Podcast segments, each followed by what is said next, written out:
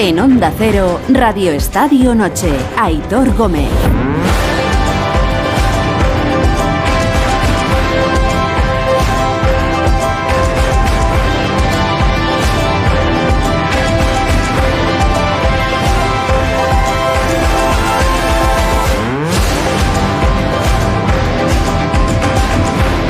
Las once y media, las diez y media en Canarias. Buenas noches, gracias por regalarnos vuestro tiempo. Caminamos ya del jueves al viernes y ahora ya sí, ahora ya sí, todo completo. Ya ha terminado la primera vuelta de la liga, todos los equipos han jugado ya los 19 primeros partidos después de que se haya jugado esta noche el Real Madrid 2, Valencia 0 en el Santiago Bernabéu.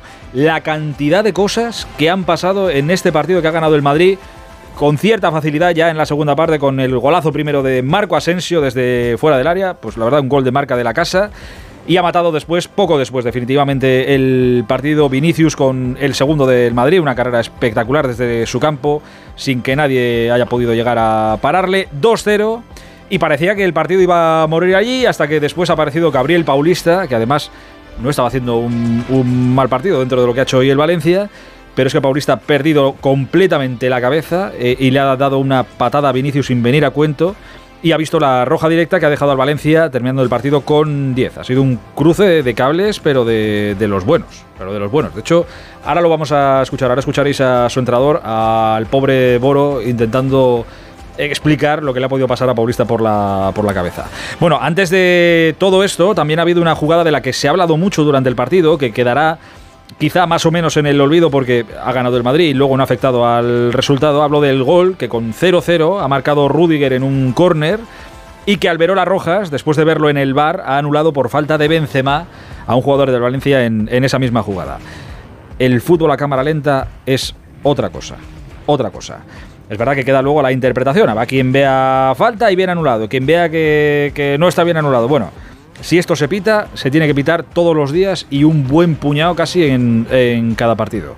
Es lo que ha decidido el árbitro después de verlo en el bar y al final gol que no ha subido al marcador a favor de, del Madrid. Insisto, no ha tenido efectos en el resultado porque después ha terminado ganando el equipo blanco y esto quedará más o menos olvidado, pero es que de estas vamos a tener muchas todos los fines de, de semana. Bueno, termina la primera vuelta, el Madrid se mantiene a la estela del Barça, esos cinco puntos de distancia, el Valencia acaba la primera vuelta con 20 puntos, uno por encima del descenso. Quiero aprovechar y saludar a gente antes de marchar rápidamente al Bernabéu. Está Edu Pidal por aquí. Hola Edu, buenas noches. Buenas noches. Está Enrique Ortego aquí, que buenas noches. Muy buenas noches, Aitor. Hola Santi Segurola, buenas noches. Buenas noches. Miguel Latigo Serrano, hola Miguel, buenas noches. Hola Miguel, a la una, a las dos. Hola, ahora, hola. ahora sí, ahora sí, te escucho alto y claro.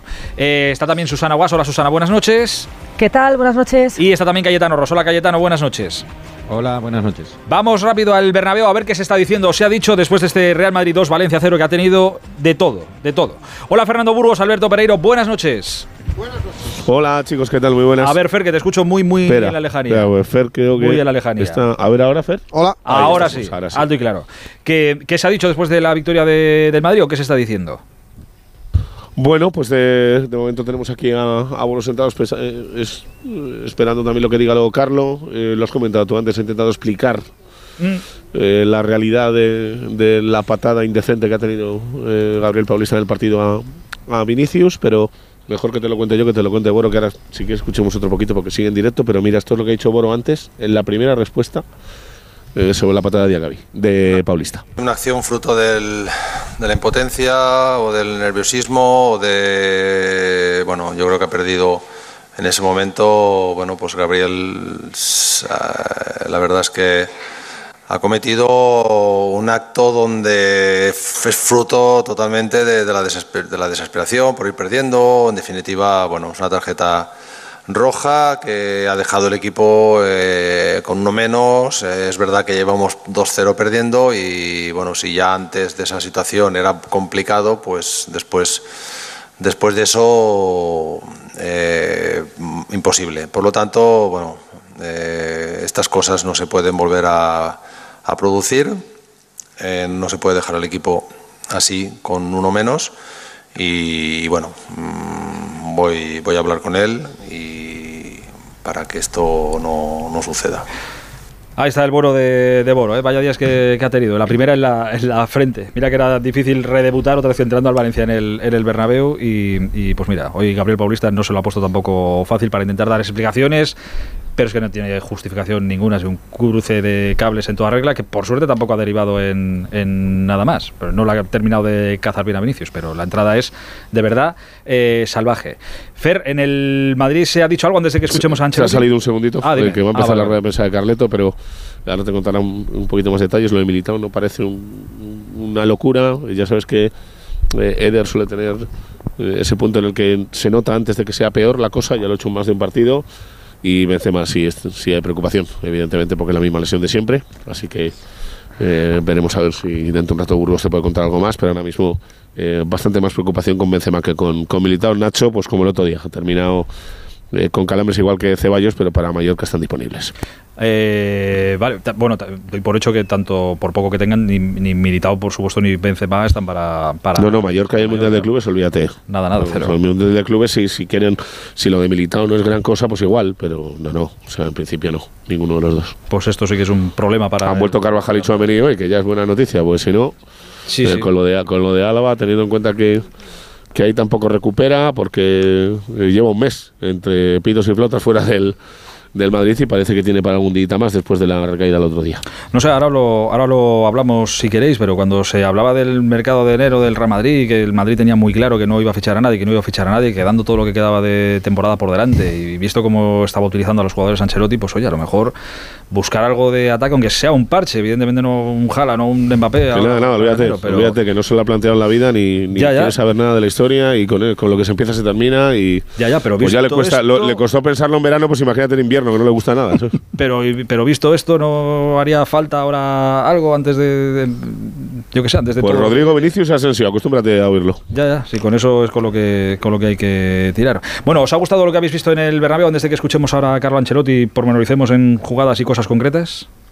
Bueno, ha sido los 20 primeros minutos, yo creo, lo mejor del partido. Ahí se ha visto un buen Madrid y el Valencia dando una respuesta, jugando en campo contrario, intentando presionar arriba, pero poco a poco se ha visto como el Valencia iba evaporando un poco es- esa, esa intensidad que ha tenido en los primeros minutos y el Madrid se ha ido haciendo dueño del partido.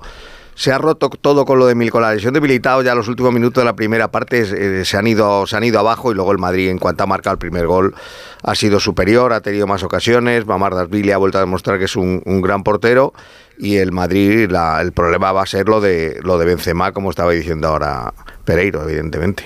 Va a ser un grandísimo problema. Santi, Yo creo que partido como tal no ha habido.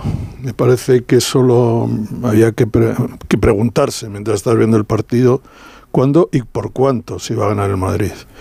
Y porque el Valencia ha sido un equipo absolutamente deshecho, deshecho en todos los aspectos de ánimo, de orden, de inteligencia y estaba claro que el primer arreón del Madrid, el primer empujón que tirara a la puerta y con eso iba a ganar. La podía hacer en la primera parte perfectamente, no lo ha hecho, lo ha hecho en la segunda con dos goles muy típicos de los dos que lo han marcado, un carrerón sin oposición, claro, de, de Vinicius, Vinicius. pero un carrerón, no hay quien le pilla a Vinicius cuando se dispara. ha tenido muchas facilidades por esa Y- banda, ¿eh? tampoco las y ha y un explotado mucho. disparo fabuloso de, de Asensio. de Asensio.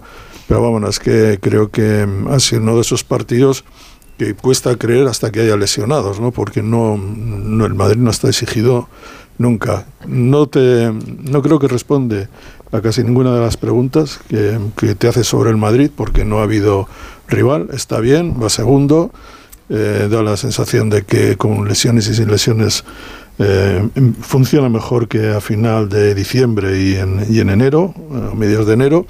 Y en cuanto al Valencia, yo creo que está. En otra época hubiéramos dicho que necesitaba una catarsis, pero claro, las catarsis vienen después de después de 10 años, ya no hay catarsis que lo, que lo solucione. Es un- y creo que, lo hablaba, con, lo hablaba Edu, yo creo que lo que ha hecho Gabriel Paulista, que es una acción absolutamente antiprofesional, no es digna de un profesional. A mí lo que me parece que es una metáfora general del equipo, del club, del ambiente, de esa caída verdaderamente asombrosa de un club que es bandera del fútbol español. Es increíble. Es la, es la guerra por su cuenta de un, de un futbolista de regional. O sea, es eh, la, la impotencia de un futbolista de, Eso- de categoría eso- amateur cuando pega una digo patada de- sin sentido. Por eso hablo del prof- de Claro. la profesionalidad. Pero porque es un ejemplo también. ¿Cómo está el Valencia como club? Mal. Y el equipo, pues peor, porque decíais el Valencia a mí, en la primera parte me parece un equipo ordenado que tiene un cierto plan, sin llegar de ninguna manera a la puerta de Courtois, pero que desde luego se cae al poco tiempo, con la guerra por su cuenta de muchos futbolistas. A mí me ha decepcionado muchísimo Cavani, que no lo había visto en los últimos partidos, Paulista, como decís, en esa acción, y luego el Madrid, pues ha estado bien. Ceballos en la primera parte, que ha movido el equipo, intercambia posiciones, bien Camavinga, y luego llega arriba con el zarpazo de Asensio y el gol de Vinicius, ¿y para qué quieren más? Pero a mí me, sor- me sorprende esto porque cuando llegas a ese nivel de frustración en el que un jugador pierde la cabeza, ya antes se ha visto, se ha visto algo, o te sientes provocado por, por algo, o por alguien, pero no. No por el gol que, le, por el Pero gol que, ha, marcado Vinicius delante de él, además. Lo peor es que ha ido a hacer daño. Eso es lo peor. Que, que- que ha ido a malas. Sí, por eso digo lo de la revancha. Sí, sí, es una Susana, patada eh. ale- alevosa sin venir demasiado a cuento. en- bueno, esta- estaba cerca del área del Valencia. Bueno, o sea, le puedes derribar de otra forma sin pegarle esa patada a Vinicius. Es un poco, pues eso, pues eh, en las últimas semanas hemos hablado muchísimo de sí, sí. Vinicius, pero fíjate, esa patada no se la pega a otro futbolista, se la pega a Vinicius. Paulista. Y creo que, que no es casualidad. Van a por él. Hoy el, el Bernabéu de alguna forma ha defendido al brasileño. O creo que intenta arropar al brasileño porque sabe que fuera de casa se va a encontrar se va a encontrar escenarios complicados. Y yo creo que pues para los rivales es un poco el, el- el futbolista a buscar. Y lo de hoy ya se ha pasado de Yo, frenada. yo creo que tenía que ver menos con Vinicius, sino Sí, con, una con la fru- frustración general. una Y él, él frustración. viene de no Bueno, jugar, siento viene de estar. chicos, pero se sienta Carlo Miguel Ángelo Ancelotti en sala de prensa de Valdebebas. Lo, lo de Michelangelo no es verdad, ¿no? Sí, sí, claro.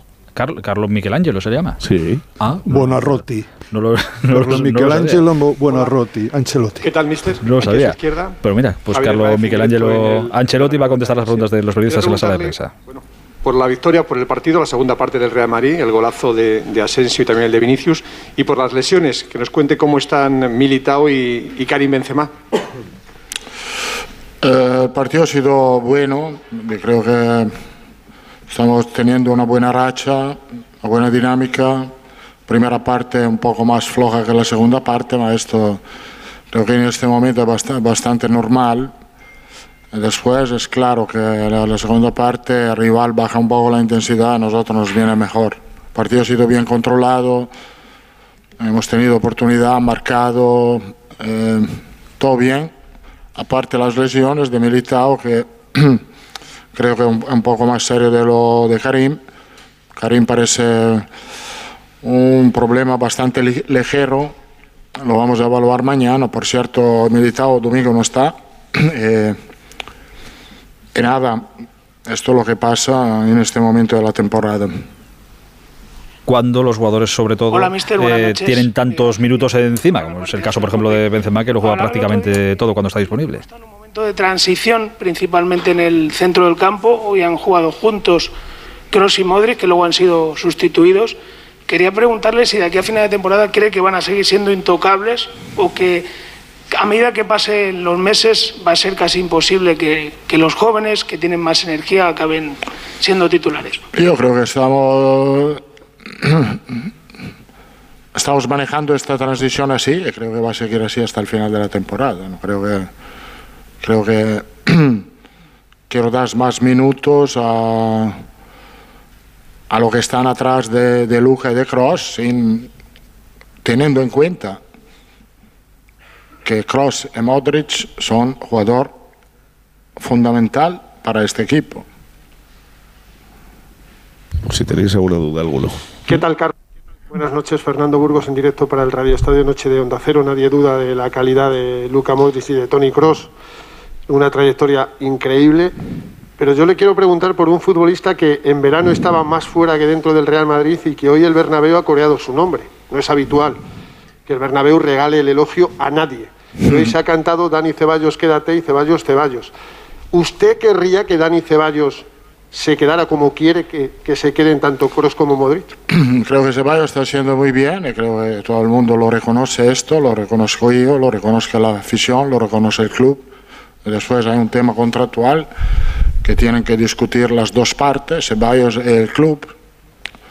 Eh, y todo el mundo sabe lo que pienso yo, Ceballos y también el club. Entonces, creo que no va a ser un, un tema muy, muy importante porque si, si, si Ceballos sigue así, claro que es muy importante, será muy importante. Se quiere mojar nunca. Ancelotti ve este tipo de cosas. Dice que para tema de contrato, que él, si le preguntan contesta, pero si no nada. Sabe lo que quiere, que el club sabe lo que quiere, que el jugador también lo sabe, que lo sabe Es la todo el segunda vez mundo, que lo dice en una semana, ¿eh? Sí, sí. No, evidentemente, a cualquier entrenador supongo que te dirá un jugador que está bien, pues que dirá que encantado de que se quede. No, pero es que este lo ha querido para muchos equipos suyos, que no ha sido el Madrid, ¿sabes? aunque le conoce ya muy bien, si le sorprende que apenas descanse y que, y que, y- y que tenga Benzema. esa fortaleza ¿no? y esa capacidad de, de jugar partido tras partido. Eh, eso es- creo que su nivel físico es algo impresionante, porque es un jugador que sufre mucho más en la primera parte, sobre todo porque los rivales eh, contra él eh, juegan con mucha más intensidad en la, segunda, en la primera parte, en la segunda parte él se mueve mucho por más sin Modric la balón respuesta, no por Karim. ataca la espalda mucho más que la primera parte. Esto marca eh, inevitablemente la diferencia. Los rivales, sobre todo los laterales, llegan al final del partido casi agotado porque él lo intenta, lo intenta, lo intenta y lo intenta otra vez. No para. Vinicius, que he dicho yo Modric, me he equivocado. Buenas noches, Juanma Sánchez de Radio Nacional para Radio Gaceta de los Deportes. Quería incidir en Vinicius en dos aspectos. Uno, ha marcado en su partido 200 con el Real Madrid, lleva 49 goles eh, en total, con solo 22 años. Quería saber cómo valora su evolución en el equipo y luego qué castigo cree que debe tener la entrada de Gabriel Paulista, la que ha hecho esta noche a Vinicius. Gracias. Eh, Vinicius lo está haciendo muy bien, eh, creo que tiene margen de mejoría, yo pienso, por cierto su nivel en este momento es muy alto y nos aporta mucho, al- aporta mucho al equipo sus calidades. La, expulsión ha sido un momento de frustración eh, a veces en el fútbol puede pasar. ¿Qué tal? Correcto, Carlos? Ancelotti incluso con los rivales en un día como hoy que ha sido tan, tan claro y manifiesto. partidos que ha salido Cross de titular, creo que en la mayoría de ellos ha, ha sido cambiado. Y hoy en concreto también ha salido con una cara un tanto seria, se ha acercado usted al oído y le ha comentado algo que también por su gesto ha parecido que le ha llamado la atención. Sí. No sé si puede desvelar qué le ha comentado y si está enfadado Sí, por el porque me ha pedido el cambio, porque tenía cargado un abductor. eh, esta vez él me ha pedido de cambiar. Son tan buenos estos profesionales que me piden ellos de cambiarle. No, no, no, no, no, soy yo que tengo que decidir de cambiar. Pero también si cambio un jugador. Es muy tarde, pero quiero hablar de eso. También si yo cambio un jugador, no es porque el jugador no está jugando bien, es porque tengo recursos en el banquillo. A veces pasa que Rodrigo no lo pongo desde el principio porque pienso que tengo una opción más en el banquillo para cambiar el partido. Eh, el, el hecho es que Rodrigo ha cambiado muchos partidos. Ro- Rodrigo nos ha permitido desde el banquillo de ganar una Champions. Entonces, el hecho que a veces no empiece el partido, por- no porque él no lo merece, sino porque yo pienso que tengo una opción más en el banquillo para cambiar la dinámica de un partido. Esta explicación ya, esto de Rodrigo va de regalo en la, Rodrigo- en la pregunta. Le ha molestado bastante alguna vez. Pues le ha, le ha venido de. Esta explicación venía de, de regalo, le Lo apetecía que, decirlo lo que está haciendo es un máster de comunicación. Sí, sí, no, es que no, no falla una. maravilloso, ¿eh? No falla una. Da igual de, de lo que le preguntes. para mantener un poco la pareja de centrales, Militao Rudiger, aunque hoy Militao ha, quedado lesionado, si mantener a Nacho con Rudiger y dejar a Lava por, por la izquierda. Sí, creo que es un tema esto de evaluar que puede jugar por la izquierda, teniendo en cuenta que Camavinga ha sorpre- ha sorprendido un poco a todos por cómo es capaz de, de jugar en esta posición. A mí en este momento Camavinga me está gu- gustando mucho, no solo en el aspecto ofensivo, sino también en lo defensivo. Y lo, lo veremos. Creo que domingo vuelve Álava también. eh, Sí, otra vez. es una opción teniendo en cuenta que Nacho lo está eh, haciendo muy bien. La mejoría es evidente que ha sido porque el equipo es más sólido, encaja menos, eh, sufre menos atrás, porque el equipo trabaja bien para la recuperación. Entonces, eh, creo que la, mayor- la, la mayoría ha sido sobre todo ahí. Hola, mister. La mejoría de verdad del, del Real Madrid ha venido después de la Supercopa y la mejoría es, Es que son- eh, evidente. Son tres partidos con la portería cero, ¿eh? Es fundamental. Correcto. Quizá fue más vistoso lo del otro día contra la Real Sociedad, no sé si porque es un equipo que le proponía más o eh, no lo sé, fue más vistoso que, que lo de hoy, que como decía antes Santi, se veía que... Exigió más. Hoy, hoy Claro. ha jugado eh, una hora. No ha necesitado. Después del 2-0, el Madrid ha levantado clarísimamente el pie. Y si hubiera necesitado volver a acelerar, pues, lo hubiera vuelto a hacer. Vamos, no, no. Eh, La, la Real le exigió más y, y vimos al mejor Madrid de la temporada. Pero ese es el camino. Y hoy el equipo ha sido contundente y no ha pasado ningún apuro. Una media hora ha tenido el Valencia un poco de, de- de resquicio de esperanza en esa primera hora de, de- de solidez defensiva, ¿no? A ver qué decía... A veces te- Ay, ay. la frustración no te permite de, de razonar en la manera más adecuada. ¿Ves? Es que no, ¿Qué no- mister. Mario Cortegana de- Ni de preguntado por, por Paulista otra vez, es que no, no, no sale de ahí. Frustración y, y ya está. Y es que es verdad, además. Sí, sí, es que es, verdad, ya está, pero que no quiero decir que no se ensaña ni, ni no, no, ni una palabra más alta que otra y ya está. Yo creo que se, se, se combinan muy bien porque a veces Vinicius está bien más abierto, donde le gusta más. eh, eh, y Camavinga actúa como un interior, no como un lateral. Entonces, eh, en, esta, en esta posición como interior, como interior, cuando tenemos el balón, él está más acostumbrado. La pareja en este momento está funcionando muy bien. Última pregunta. Ni un charco, ¿eh? Ni uno. Es Mira- perfecto mira que tiene, eh, pero- Es un entrenador perfecto. Desde la reanudaci- reanudación de la liga, ¿cuál es el aspecto más importante que has tenido que enfrentarte para, para tu equipo, que técnico, a nivel de club, a nivel sobre todo de equipo? eh? ¿Lo que te esperaba mejor o lo que esperaba peor de los jugadores?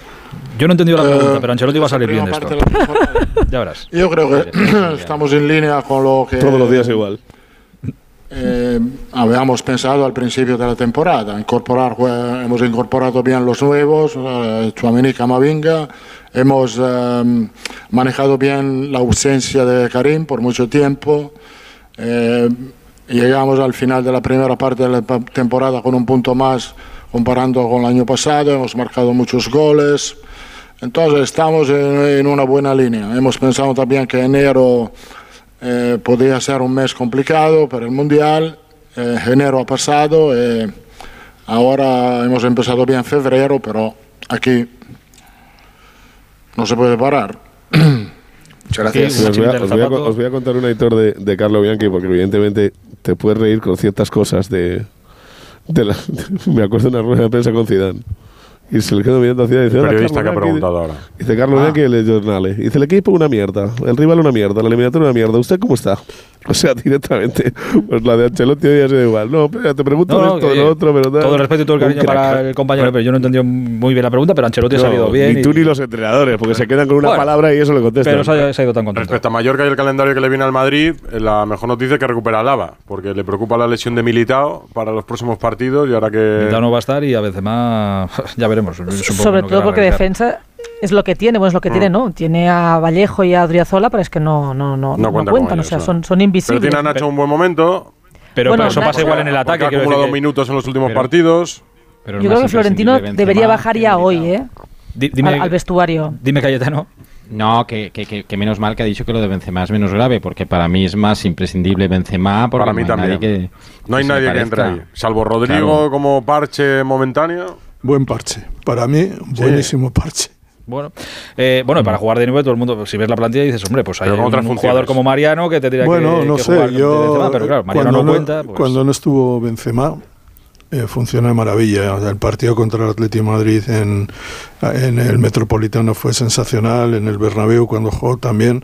Yo creo que no es Benzema, pero es Rodrigo y Rodrigo tiene cosas súper interesantes para jugar en esa posición. Gol no le falta, regate. Sí. El, el- el otro día la jugada que hizo eh, contra el Atlético de Madrid desde esa posición es dificilísima, es, fue maravillosa. Lo que pasa es que, claro, mide unos 73, es, es delgadito, no da la sensación y estamos acostumbrados a pensar que el delantero centro tiene que ser un cachas. Y no. No, pero, pero Santi, si lo utilizas de titular ya pierdes el efecto de Ah, bueno, especialista claro. que cambia partido. Eso es lo que ha dicho Sí. Ancelotti. Lo que pasa es que Rodrigo yo creo que con eso no está muy contento tampoco. Es ¿eh? cuando se, se te lesionan los jugadores, pues. Ya. claro, si se lesiona Rodrigo, pues tendrá que entrar Mariano a la fuerza. O vete a- igual no, ¿eh? igual juega Asensio. ¿Cuántos jugadores habéis visto que cuando le cuelgan el cartel de revulsivo dicen ya? les molesta. le- Al, al principio les gusta y al final les termina molestando. Claro, dice, oye, esto de salir en el 70 todos los días. Yo creo que eh, también, la verdad que Rodrigo ha rendido mucho mejor siempre entrado sobre la marcha que cuando ha sido cuando ha sido titular Mm. eh, varios partidos. Pero bueno, está claro que no Y tiene otra solución. pero, yo creo que juega mejor por dentro que por No, no, seguro. Eso. Entonces, el el no Ancelotti piensa en, en Rodrigo media punta. Pues, O sea, segundo delantero detrás de Benzema. Piensa en eso, pero claro, tiene tantos centrocampistas que Con un 4-3-3 no puede no puede, claro. Bueno, dadme dos minutos, ¿eh? Dos minutos y vuelvo para cerrar lo del Bernabéu y seguimos hablando de todo lo que ha pasado en ese partido. Es que ha habido muchas cosas.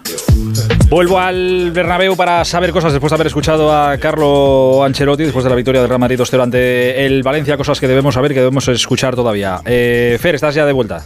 Sí, eh, a ver, eh, llevamos una hora eh, de- desde que ha terminado el partido, justo una hora. No hay acta todavía. No. No hay acta. Eh, seguimos preguntando al Madrid y el Madrid te dice que la amarilla no es para Vini, sino para Karim. Entonces, a confesión de parte, poco podemos hacer. Eh, no ha pasado nada, ¿no? Para que lleven No una hora. protesta posterior, la tarjeta No, de la roja de, de vamos, Paulista y clarísima, salvo que hayan visto algo y no sé, es que es, No, es extraño yo- que Yo he preguntado alguna vez, Fernando, y depende más de la federación que del árbitro. Antes la subían casi cuando el árbitro la, la colgaba y ahora la federación se guarda un poco más, pues no sé por qué. Recuerdo que esa tarjeta amarilla a Vinicius, que si se la han sacado a Vinicius, que es lo que en parecía todos en los el partidos campo, tardan más de lo que tardaban en es importante porque sería la quinta y no jugaría el partido del domingo contra, el, contra el Mallorca. Por eso es sí, pero importante. sí, claro, es muy importante. es muy importante. Eh, a ver, lo de Ancelotti está claro que hay que eh, cogerle las palabras sobre Karim con pinzas. También después del partido de Glasgow nos dijo lo mismo. Y fíjate lo que supuso aquello. Muchas jornadas y muchos partidos fuera de Karim, que lo arrastró hasta llegar al Mundial. Acordaros. Eh, son dos lesiones musculares. El Madrid lleva esta temporada 19 lesiones musculares. 19. Ha recuperado a Chuamení y a Carvajal. Va a recuperar, al parecer, porque quedan dos entrenamientos a David Zálava para el partido del, del Mallorca. Eh, y fíjate, eh, hemos escuchado toda la comparecencia de Carlo Ancelotti. Ha estado bastante caballero con Gabriel Paulista, podía haber estado mucho peor. Eh, y fíjate lo que decía justo al final del partido Thibaut Courtois sobre esa entrada de Paulista y lo que genera Vini en los rivales.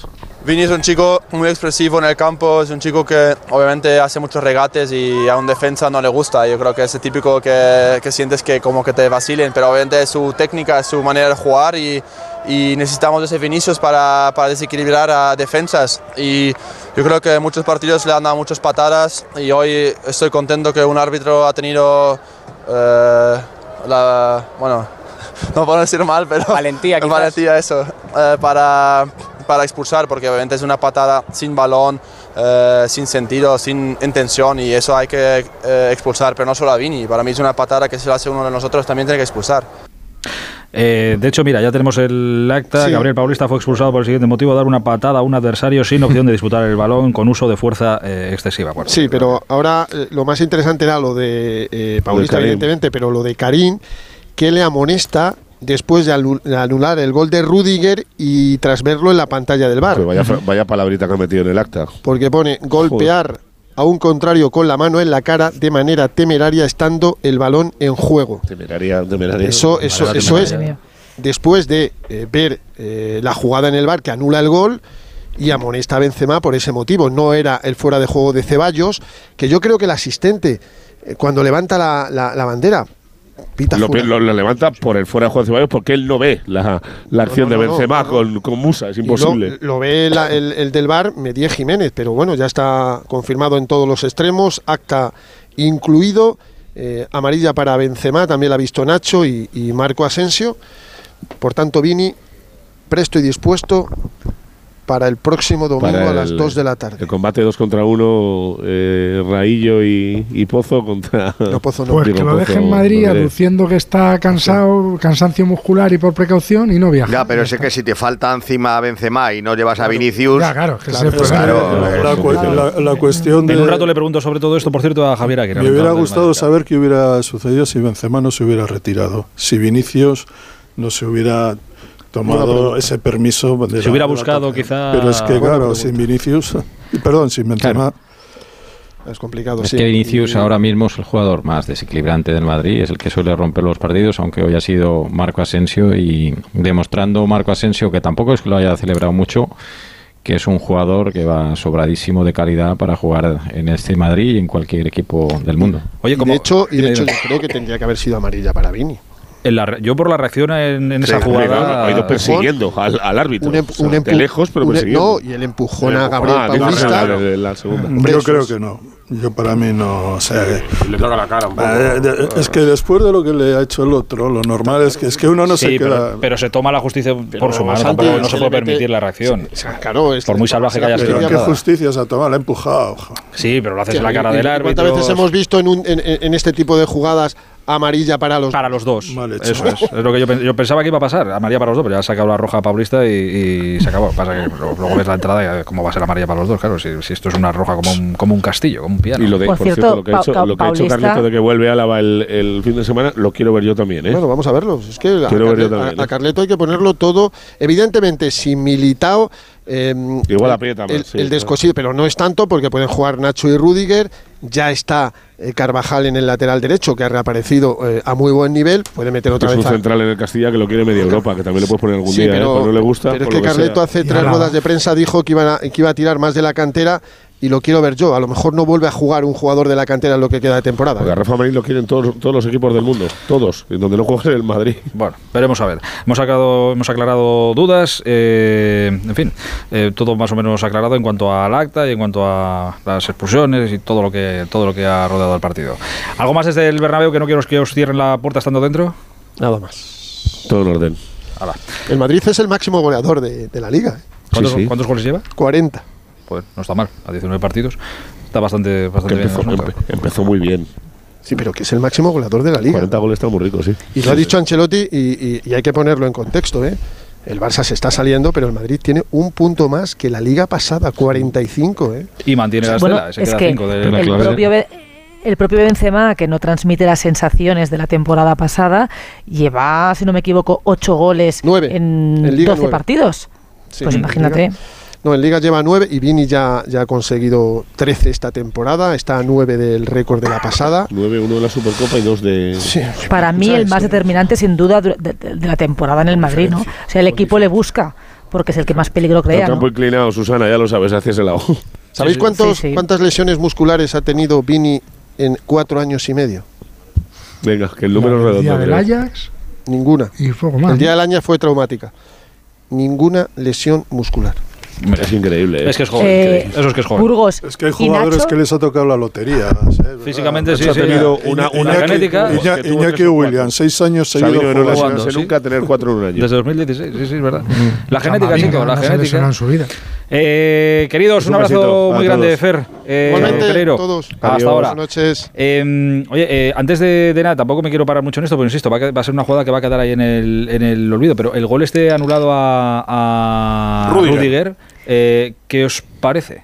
A la postre no ha tenido mm, Puede ser un- afectación el resultado. Una anulación de tiempos modernos, de estos tiempos del VAR, donde se primero se juega un partido, luego se juega otro a, A cámara lenta. a, pues eso, con, con, las, eh, con los fragmentos lentísimos. Entonces ahí puedes ver cualquier cosa, ¿eh? O sea, Bueno, cualquier... es pa- parece de juzgado de guardia, ¿no? Cuando paras la imagen o la, la ralentizas y luego es un forcejeo. Pero si es que Yo, además- yo, enti- habitual. yo entiendo Si que, se le fíjate ve- que yo entiendo que lo anule. Es una falta clarísima. Yo entiendo que lo anule, pero si, anu- pero si anulas este, No. todos los fines de semana tienes que anular Hombre, muchos más. ¿eh? eh, Le da Muchos. primero con el codo y después le da un golpe en la cabeza. O sea, si eso no es falta. No, lo- a pues- mí lo que me pues, parece eh, que es. fa- O sea, quiero decir, una vez que le envía al bar, Hombre. una vez que, que Arberola tiene que verlo en un monitor, visto un monitor, tiene que pitar la falta. O sea, no puede volver al terreno de juego y decir que eso no es falta. A mí me parece una acción de El problema, como hay eh, 100 en los escucha, escucha. Pero insisto, si el árbitro que está en el bar Falta manda al árbitro de campo. de un agarrón, ¿eh? Sí. Falta que viene precedida que a Benzema le tiene sujeta de la cintura y Claro, eso. eso con el también VAR es penalti. Es decir, un jugador, si te tiene agarrado de la cintura, no te puede,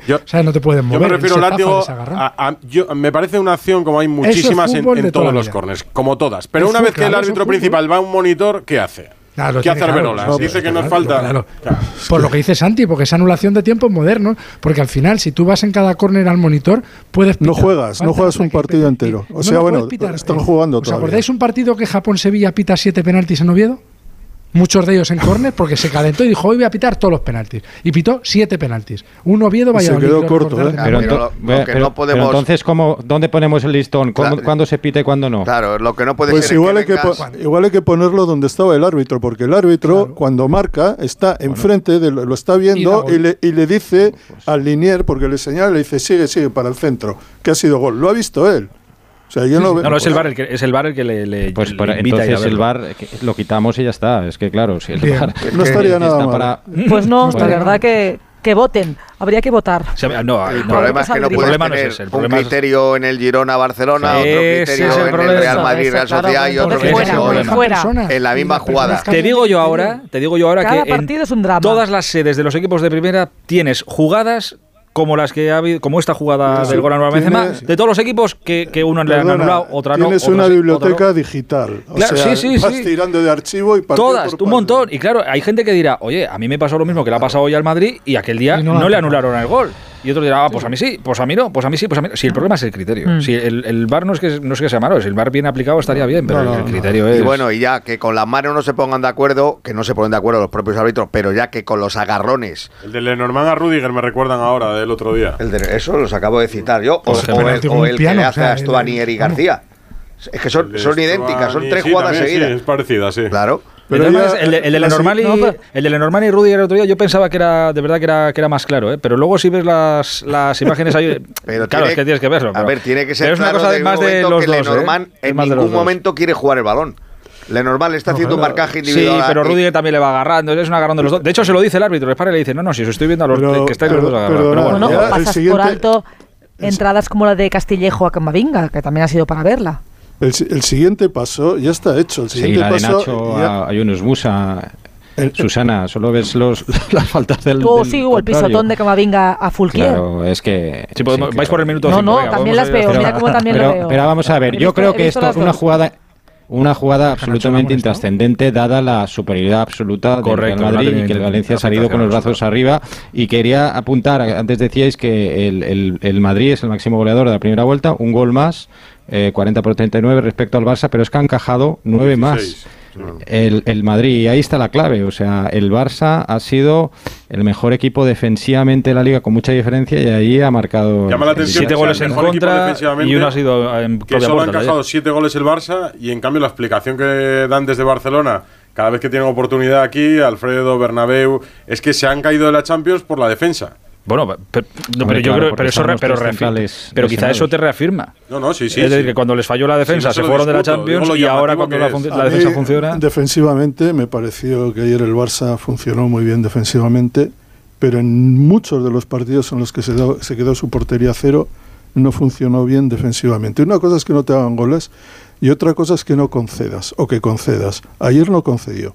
Y en el partido con el Girona concedió, en el partido con la Real Sociedad frente a 10 concedió, y así uno detrás de otro. Eso es así. No concedió frente al Real Madrid en, en la Supercopa. Pero para mí la eficacia defensiva mm, reside en no conceder oportunidades. Que no, es decir, cuando Courtois tiene que hacer seis paradas y salvar al Madrid, no es porque el, el Madrid haya estado muy bien defensivamente, es que Courtois está muy bien. Correcto, y eso le ha pasado al Barça con Ter Stegen, que también ha hecho par- muchas Sí. paradas y muy y muy buenas. En cualquier caso, oye, eh, hoy era un partido importante tanto para el Valencia como para el Real Madrid, que se podía El, Valencia cosa. ha demostrado que está a años de poder competir en, Pero- en el Bernabéu. pero el Valencia seguro. Hace- ¿Os acordáis que hace un mes en la Supercopa, en las semifinales, lo llevó al penalti? España lo llevó al penalti y jugó muy bien. Y el partido estuvo muy. El problema es que pasadas las, pasadas las semanas el Valencia ha ido a peor y el Madrid ha ido a mejor, claramente. Claro, ha ido a peor y, y, el cambio de entrenador a estas alturas, digamos que no, no tiene muy buena pinta por, por la sencilla razón de que era un equipo hecho a la medida de Gatuso y con un estilo y unos jugadores para Gatuso.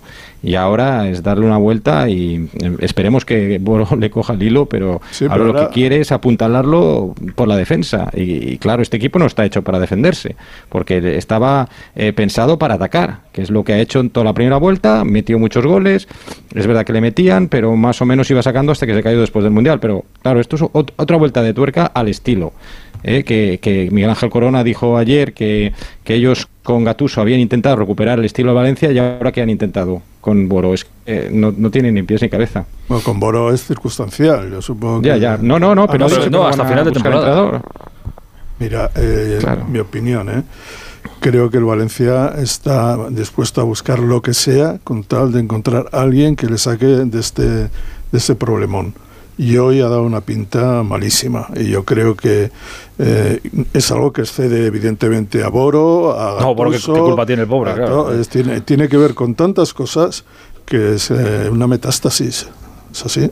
En cualquier caso, 19 partidos jugados, el Valencia un punto por encima del descenso. Es verdad que está todo tan comprimido que si hubiera, si hubiera ganado hoy se pone décimo. Que Valencia es décimo cuarto, ¿eh? que, tiene seis equipos por detrás y Que sí, que sí, que sí, por supuesto. Que, tiene muy mala pinta, como dice Santi, y que, y que al final esos equipos que no están hechos para ni acostumbrados a pelear en esa parte donde quema de verdad y donde te juegan las papas, eh, pueden hundirse. Pero, pero es que este año hay equipos muy malos mucho peor que el Valencia. Sí, además, si ganas tres partidos seguidos, te vas a pedir la tabla no. al Sevilla. Eso es. O no, o los pierdes y, te, vas al hoyo sin darte cuenta. Sí, pero por ejemplo, el Sevilla, que lo ha pasado mal, incluso ganando. Ah, muy mal, ya estaba en descenso. Está donde está. Ha hecho cambios durante el invierno, yo qué sé, se ha intentado buscar la vida. Y, y además es un club que viene de estar siempre entre los cuatro primeros, prácticamente. El Valencia no, el Valencia viene de pasar las canutas una y otra vez. Y a mí lo que la sensación que me ha dado hoy es de eh, enorme angustia del equipo, de estar paralizado. Hay equipos, los equipos de los que habla Miguel, son equipos que están acostumbrados a vivir en esa situación. Y algunos hemos visto al Cádiz, que estaba muy mal al principio de temporada, y ahí se las van bandeando porque saben que su, su el, el, Valencia, yo lo he visto hoy, absoluto, como pasmado ante, ante lo que entre que se queda sin entrenador, entre que no puede jugar, entre que todo le sale mal, porque es un equipo al que todo lo, todo lo que le puede salir mal, le, va a salir mal. Y está en esa situación, y es muy difícil salir de todo eso. Pues el partido era importante para el Valencia, que está en la situación en la que en la que está, y el partido era muy importante también para el para el Madrid. Es verdad que tienes delante a un rival como el Valencia. En estas circunstancias, pues todo parecía que le iba a ir de, cara al Madrid, que no ha tenido ni siquiera que poner la misma exigencia o el mismo ritmo que puso contra, contra la Real Sociedad, cuando, que hizo uno de los mejores partidos seguramente de la, de la temporada. Hoy no le, no le ha hecho falta, pero le aguanta el pulso de momento el Madrid al Barça. Esa brecha sigue siendo de, de cinco puntos. Pero oye, esa tensión la va a tener que seguir manteniendo el Madrid siempre que el Barça le siga le siga exigiendo. O sea que de momento no sé si se puede decir match ball salvado, pero la exigencia se, o sea, la exigencia, la distancia se mantiene y la brecha se mantiene Son como 20 finales, van a ser 20, 19 finales seguidas. Es un mano a mano. O por lo menos hasta que, te, a, que termine fallando. Eso es muy difícil aguantar porque luego te va a venir por el camino el Mundial de Clubs y luego te viene la Esa es para mí una cuestión. Cuando tú quedas campeón una temporada de tantas cosas, Copa de Europa y de, y de, y de Liga, lejos de... O sea, evidentemente te viene de maravilla, todo funciona, pero también te penaliza te penaliza para jugar cuatro partidos más que el resto de la humanidad, por decirlo de alguna manera. Y claro, con un mundial por medio, donde todo está más, más eh, apretado, tener más partidos, aunque solo sea contra el, la de no sé qué. Hay que viajar a no sé tienes que ir, tienes, que jugarlo.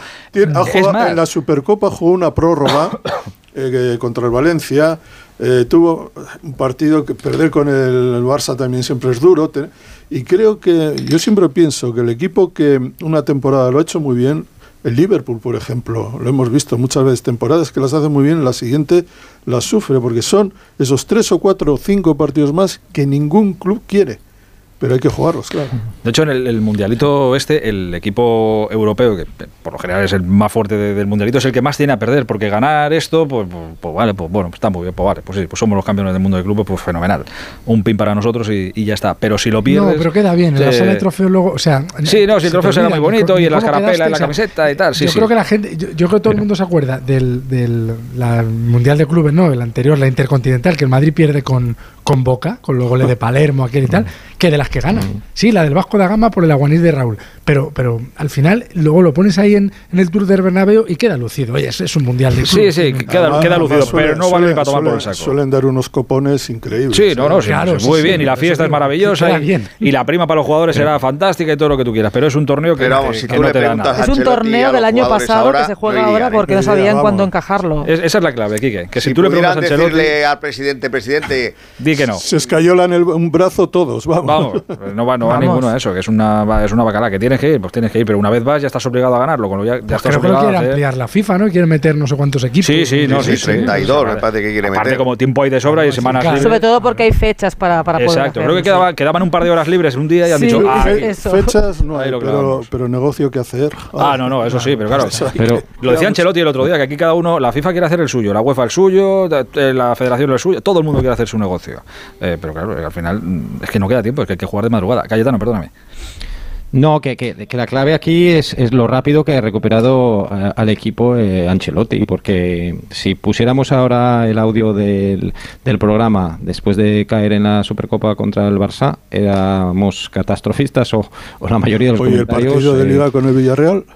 También hasta, la- hasta el Sí, descanso también, de también. Descanso. pero después... Ah, no, eso fue en la se Copa, eso fue en gana- la Copa, es verdad. Y se, y, se empa- y se va perdiendo la primera parte 2-0 contra el Villarreal y en la Copa y después la remontada esa es lo que recupera anímicamente y después del, de la- del estado de ánimo viene el físico y viene el juego y viene todo y, y ha ido para arriba, o sea, se ha recuperado La en un tiempo récord, Ancelotti, rapidísimo. Ancelotti tiene mucho mérito. ¿eh?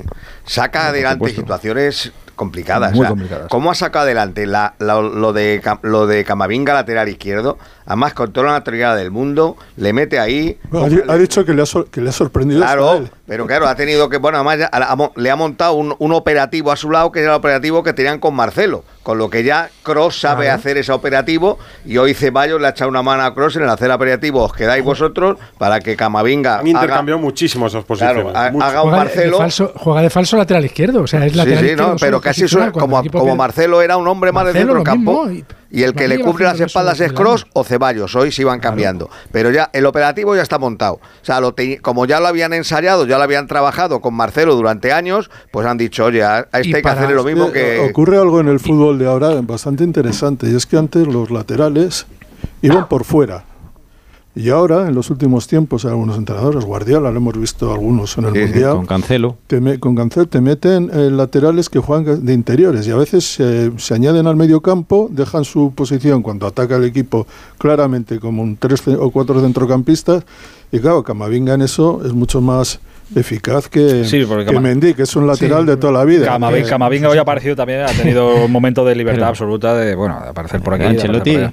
Ancelotti ha dicho que Camavinga no quiere jugar ahí, no le gusta nada, pero se aguanta. Pero, se- pero se lo va a comer. Se aguanta porque lo está haciendo No, no, bien, ¿no? Pero es que, le- es que A o mí sea, no me todo para los partidos donde el Madrid domina, que son mayoría, le viene mejor un futbolista como Camavinga en esa demarcación que un futbolista como Mendy. Mendy te viene muy bien el día que tienes que sufrir con el City, con el Bayern de Múnich, porque es una bestia y porque el oficio defensivo lo conoce mejor que Camavinga. Pero para el 80% de los partidos que el Madrid tiene que atacar, en esa demarcación es mucho más eficaz para el equipo y mucho mejor un jugador del perfil de Camavinga. Dame un minuto y seguimos. Radio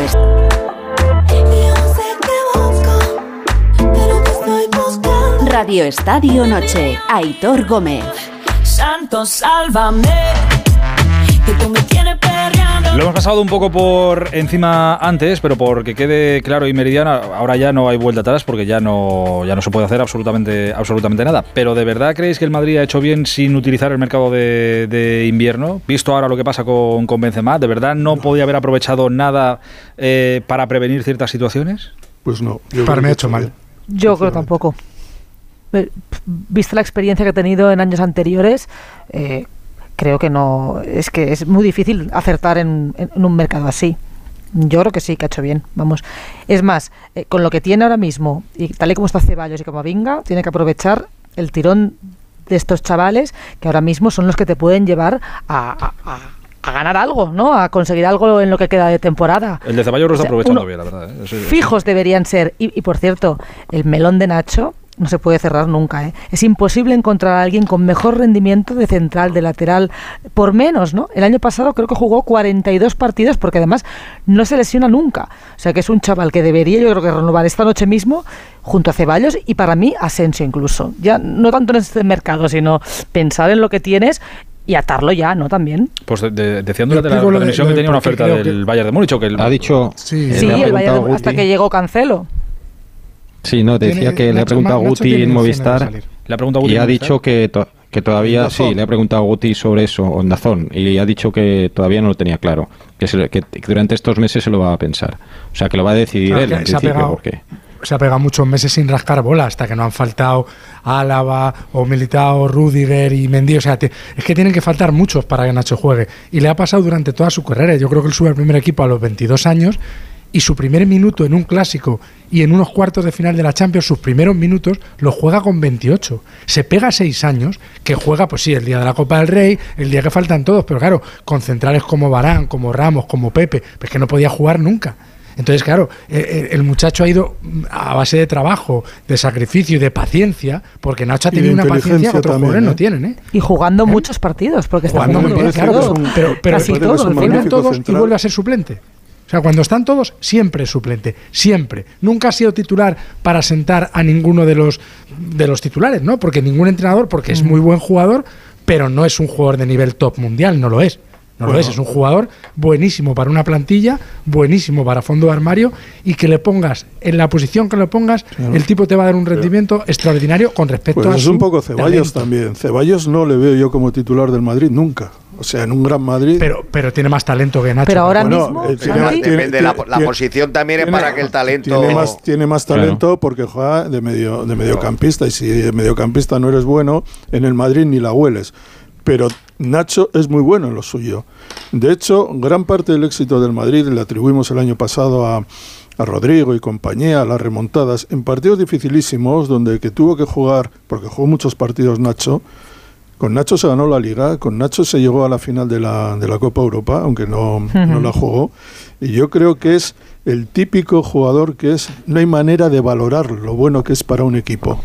A su manera, Lucas también. Son gente que eh, ellos no van a- saben que no van a ser titulares, pero cuando juegan y las cosas se ponen feas, juegan de maravilla. Y, es- y, y Nacho está en Bilbao y cumplió como un campeón. Ha estado eh, el, el otro día contra el Atlético de Madrid igual. Este año jugó muy poco, es verdad. ¿eh? Al Porque principio- Muy poco. Por- ha Por jugado los tres partidos de. Champions y tres de Copa, pero en Liga me parece que sumaba con lo de hoy, no sé si poco más de 300 minutos. Pero atendemos a los, se ha méri- pegado tres atendemos a los méritos. No, claro, pero mira, Santi, fí- fíjate, simplemente sobre el papel tiene por delante eh, a Militao, a Rudiger y Alaba en el centro de la ha defensa. jugado mejor que ellos. No sé si mejor que Militao, no, o sea que tampoco te y la solución si no para el mejor que, es mejor que Rudiger y que Álava ha jugado Nacho en todos los hay- partidos en los que ha estado. Hay tres laterales derechos, que son Carvajal, Lucas Vázquez y Odriozola. Bueno, pues si la- lo que vengo a decir es que incluso con todo eso, Nacho acabará jugando un buen número de partidos a final de temporada. Y será difícil que en algún momento se le ponga la cruz, porque es que falla muy poco. Es un jugador de un rendimiento equilibradísimo. Muy fiable. Muy fiable, muy No, fiable. sobre todo- eso, eso en un club como el Madrid no tiene precio, porque el Madrid, claro, puedes tener defensas mejores que tú, más exuberantes, eh, más, más altos, más rápidos, más precisos con la pelota, pero que arriesgan. Y entonces el Bernabéu te pone la cruz. A Nacho nunca le va a poner la cruz porque es un jugador fiable. Y eso, en un equipo como el Madrid o como el Barça, que atacan mucho, te viene muy bien. Pero, insisto, es que no ha sido titular con ningún entrenador y no va a ser titular. Y renovará cinco temporadas y va a seguir sin ser titular. Pero él lo sabe, Va- va a y no jugar pasa nada. Minutos. Pero Claro que re- no, sí, hubo, hubo sí, un par- pero hubo un partido esta temporada que el Madrid sacó 11 jugadores extranjeros. Sí. 11. El- no y Nacho, que no estaba lesionado, no jugó. Y, No, no, claro. y fue un momento en el que el Madrid estaba en crisis, ¿eh? no es que estaba bollante. Y creo que estos jugadores, cuando entran, a, pues el Lucas Vázquez de turno, porque hay que recordar la temporada de Lucas Vázquez del año pasado, nadie le toma en consideración, jugó de lateral derecho, Carvajal apenas jugó, jugó la final la jugó de maravilla, por cierto, de la Copa Europa. Pero es que eso, yo creo que si tú miras en cualquier deporte, en la NBA, ese séptimo, octavo, noveno jugador que está siempre y que cuando llegan los grandes momentos es que aparecen y aparecen mejor Pero- que los demás. claro, oye, pero Pero porque está acostumbrado a eso. Claro. Es decir, Nacho está acostumbrado a que cada vez que sale sabe que a lo mejor el partido desde, siguiente no lo desde juega que tiene, lo desde oiga. que tiene nueve Muy años en el. Madrid, desde que está en el Madrid con nueve años. Pues, pero Nacho se va Sí, a pero retirar. está hasta las narices de lo de cumplidor. No, pero bueno, Claro, hasta las narices de lo de Pero cumplidor. Na- Nacho se va a ¿Qué retirar. es eso de cumplidor? Es que es mucho más que cumplidor. Nacho como un jugador- Sí, jugador. pero, pero, de, pero de Nacho se ha dicho durante mucho tiempo. Eh, claro, cuando sale, oye, cumple, lo hace bien siempre. Pero recuerdo que lo sacó. Mourinho, debuta con Pero- Mourinho y Mourinho le dice, Claro. "Lo- es que no va, la verdad es que es una pena, pero no va a poder jugar de central nunca. Lo dijo Claro, así. porque es muy bajito. Porque es muy Pero- bajito. claro, pues, pues ha jugado de central muchísimas veces. Sí, ha jugado de central cuando de faltaban central. todos. Hoy sin ir Ah, más lejos. Claro, cuando pero- juegan, faltaban todos. Pero Nacho se va a retirar del, del Real Madrid jugando más de 300 partidos, más de 300 partidos oficiales con la camiseta del Real Madrid cuando se retire, seguro, y habrá jugado con Ramos, con Barán, con Pepe, con Albiol en aquella etapa de Mourinho, con Rudiger, con Alaba, con Militao. Y, con todo eso ha jugado más de 300 Y de los que no te acuerdas. A ver, los que no me acuerdo. Entonces- Cayetano quería decir La- algo. No, entonces la desconfianza respecto a la titularidad de Nacho en cada partido, ¿de dónde arranca? De Pues seguramente porque ¿De que no tiene... Arranca que Pero sobre no el papel. sobre Yo no creo que papel- sean mejores, simplemente que lo que tienen a lo mejor es un físico más deslumbrante, pero después Pues la inteligencia es... No, yo no creo que sean mejores, porque al final el rendimiento, eh, como estáis diciendo, de Nacho es altísimo y durante muchos partidos, o sea que compensa con Ha inteligencia a la hora de defender. En los últimos cuatro años. Antes no era tan alto. Eh, decir, Hombre, pues cuatro años Mourinho, es mucho de- tiempo, Miguel. Todavía recuerdo un partido con el Paris Saint Germain que sale en el minuto veintitantos porque se lesiona, no sé, creen que probablemente Marcelo. Y lo primero que hace es marcar un gol en un momento 1-0 Sí, un en, el fase que, de grupos. en el que el Madrid las estaba pasando canutas en esa fase Con de Benítez. grupos. La definición de Ancelotti muy buena. Es un defensa pesimista. Porque siempre, siempre piensa que le puede pasar algo. Dice, lo mismo que hay otros defensas que ya son autosuficientes. que no- Optimistas. claro. Optimistas, este no, sí, sí. este es pesimista porque... Sergio, Sergio Ramos era optimista. por. Por naturaleza. Y- claro, y este por pesimista. definición. Eh, a todo esto ahora que habláis de que estabais recordando goles, tal, que, que lo hemos dicho antes también, pero el gol de Marco Asensio, otro para la colección. Yo no iba a tener algún gol Bueno. feo Marco Asensio, la verdad. Es curioso porque están tirando del equipo jugadores que acaban contrato, ¿no? Como Nacho, como, como Ceballos, como, como Marc Asensio. Ahora mismo son, son tres para mí, vamos, imprescindibles. ¿Casualidad? Kroos y ¿Será Modric Decía en la también, y retransmisión, Cro- Kroos sí. y Modric también terminan. También terminan contratos, también, también, También, del si Si el. Madrid tuviera que ir al mercado a comprar un jugador del perfil y del nivel de Asensio, otro del nivel de Ceballos y otro del nivel de Nacho, que los necesitarás si se fueran, porque tendrás que tener tres, no vas a subir a tres del Castilla, te sale mucho más caro ir a comprar un Asensio. Claro, es que no a los Asensio. hay. Pero muchísimo más caro. Oye, cuidado, que, cuidado que yo no es- esta temporada no le he visto apenas al Castilla, no puedo decir. Pero siempre me preocupa eso. Es que este año, esta temporada, el Castilla, es que el Barça no tiene nada esta temporada. Y me pasa, y con el Madrid estoy seguro que es hay 55 jugadores del Real Madrid en primera división, eh, hechos en la factoría. Y estoy seguro que funcionarán, el que le saque, que tiene jugadores buenísimos. El Barça, ahora mismo estás- estamos hablando de unos jugadores, eh, Gavi, eh, nos- n- podría meter a Pedri, pero bueno, es un caso un poco diferente. Araujo y Valde, que en condiciones normales no hubieran aparecido por el Barça nunca. En la época anterior, jamás. Porque no se habría dicho, no es que el Barça no tiene nadie. Vamos, necesidad. vamos a fichar al lateral izquierdo de, de, yo que sé, del Hoffenheim, que debe ser buenísimo. Mm. Pues, Sí, pero eh, Valde ficharon a Marcos Alonso, lo tenían previsto y, y ha sido tan bueno su arranque y, y ha sido tan impresionante que, que ha de Ya, pero tenía ya un acuerdo con Marcos Alonso. Y ojo, Y Araujo. perdona, Ya, por eso digo pero que- ya le que- vieron que- el año por eso pasado. digo. ¿eh? El año pasado Sí, sí, jugó Valde pero- en el Barça. Que no es nuevo. Sí, pero por eso digo que, que- que al final es verdad, en momentos de crisis sal- salen los jugadores, pero eh, resulta que en estos tres casos que has dicho son tan buenos que Pero nadie, difícilmente pero no iban- Cayetano, tú sabes que nadie hubiera- habría sabido que eran buenos, o igual me equivoco, Sí. ¿eh? Sí, es verdad, porque Sí, Si hubiera habido una, situación de Si necesidad hubiera absoluta. estado lleno de los Arturos Vidales, de los Pauliños, de los no sé qué, eh, y es o de los André Gómez o tal, que se gastaban 50 millones, no lo sabríamos. Yo estoy seguro que hubieran dicho, pero este, si este es chiquitín, si Mira, hablando grande, de, el- hablando, de, hablando de gente joven y de, de canteranos, está eh, Messi concediendo una entrevista a los compañeros del diario Le. Eh, y ha dicho, creo que es una obviedad, vamos, no creo que... Voy a cumplir 36 años, se acerca el final de mi carrera, no sé qué voy a hacer aún, todo depende de muchas cosas. Eh, bueno, pues nada nuevo bajo el sol, sí, claro. evidentemente Pobre no se va a quedar, ¿eh? No está- no, no, no, no sufráis porque a fin de mes va a Un llegar. último baile en el Madrid le quedaría muy bien. ¿Te imaginas? Un par de temporadas. Oye, ¿Te imaginas para inaugurar el nuevo Bernabéu o qué? Mercado de invierno. Sí, sí, le sí. quedaría muy bien. Eh, bueno, mira, eh, ahora, ahora que dices lo de. Me ha, venido lo de Mbappé lesionado. A ver si. Oye, perdona. Mala, mala pinta no llega para el partido Messi, contra el Bayern. de Liga, ¿eh? Eh, Messi, Cross, Modric y tal. Esa, te Benzema. llamas ese, ese, ese Madrid de, de Yo iría a de, de los 60. Donde Yo iría a verlo, dice. Puskas, a Di Stéfano. Yo iría a Yo verlo, dice el otro. No, no, claro, querías Sí, sí, saberlo. sí. No vas a ir a verlo. Pero bueno, que creo que no, no dice nada tampoco fuera de, de- del tiesto. Eh, Evidentemente el final de su carrera está cerca, pero dice que no sabe todavía lo que, lo que va a hacer. Pues si quedarse en París o probar Si Estados Arabia o, o Miami. Yo, eh, fíjate que yo la Arabia no lo veo, pero no lo sé. Igual la apuesta dice, mira, el último, para llenar el último saco que me queda aquí vacío de... A devolver la bata esa que le dieron. a devol- a devolver yo, la creo- yo bata. creo que voy a mirar un poco a ver en qué de- desemboca todo esto del Paris Saint Germain esta temporada. No solo en el aspecto deportivo, porque en la liga no, bueno, lo lo están pasando un poco mal, o no tan bien como se esperaba, es la Copa de Europa y también en qué posición van a quedar Mbappé y Neymar a final de junio. Es decir, si Mbappé va a remover un poco el mercado o no, si Mbappé va a man- mantener el viejo contencioso que mantiene con Neymar o no. Y estas cosas yo creo que Messi, que ya es más listo que el hambre, y supongo que estará sentado como los vaqueros en la puerta del... de la taberna, de la cantina, a ver qué, a ver qué es lo que pasa y a ver a quién le pega el, el tiro. Eh, yo creo que ya tiene todo hecho, lo que quería era ganar el Mundial con Argentina y una vez ha pasado eso, yo creo que ya es disfrutar y, y donde más fácil sea la, la vida. Pero ya económicamente que vas a ir a buscar a, a un sitio... yo qué sé, no lo sé.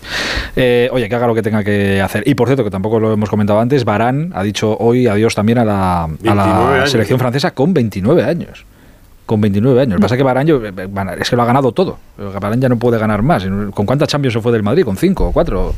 Con cuatro. Con cuatro. Se fue a probar suerte ahí a, a Inglaterra, es campeón del mundo en el 2018. Costó 10 millones de euros. Sí, sí, es un buen El Madrid lo vendió por 50. Por el físico, creo. ¿no? Por tema de lesiones, ¿no? Sí, últimamente. Deja la selección. Sí, sí. Pero, oye, pero 29 años, ¿eh? Es que no estaba, ya cuando su última temporada en el Madrid no estaba para jugar dos No. partidos seguidos. En el Manchester ha Esa jugar rodilla, esa rodilla que le lisiaron allí en Francia. En la misma final se tuvo que retirar, no, no podía más. Pues nada, eh, enhorabuena a Barán por una grandísima carrera que ya nos hubiera gustado a, a muchos la mitad. con A la lo mitad mejor con. Zidane de entrenador hubiera seguido. Ah, Eso nunca, eso dice la de Sams, que le va a gustar. El comentario se le va, le va a hacer gracia, le va a hacer gracia, créeme. Eh, queridos, oye, muchísimas gracias por este ratito que, que hemos echado. ¿eh? Nos encontramos en el camino. Un abrazo muy grande, cuidaos. Hasta mañana. Hasta mañana. Vamos a hacer una llamada a Mallorca, que va a ser el próximo destino para el Real Madrid. Allí van a jugar el domingo a las 2 de la tarde. Eh, después de todo lo que pasó en el partido de ida, ¿os acordáis? No, pues tenemos a un entrenador despierto. Radio Estadio Noche. A ver, que a esta hora de, la noche eh, tenemos despierto y en vela, supongo que ya pensando en lo del fin de semana y a ver cómo organiza ese partido que tiene a las 2 de la tarde el domingo contra el Madrid y qué hace y qué, no hace eh, al entrenador de- del Mallorca. Que esto además eh, es un poco como terapia. Cuando has tenido una semana, pues, hemos tenido una semana así regulera por cosas. Haz una llamada a Javier Aguirre, que eso siempre te anima y te levanta la, la moral. Y digo, joder, pues venga, vamos a llamar. Hace una semana regular, vamos a llamar a Javier Aguirre, que nos levante un poco la moral.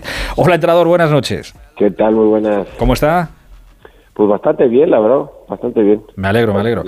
Le llamo, para, le llamo para eso, porque una llamada con usted siempre revitaliza cuerpo y mente. Eso Pues, siempre, siempre ayuda. No me gusta creer, pero le cambié de- del, del partido, se acabó el partido y le cambié a Pesadilla en el Paraíso. Porque es noche de expulsiones. Le gusta, ¿eh? Bueno, me gusta, sí, soy bastante este cotilla. Ah, bueno, bueno. Pero eso solo, o sea, ¿le gustan los programas de, de cotillo a usted?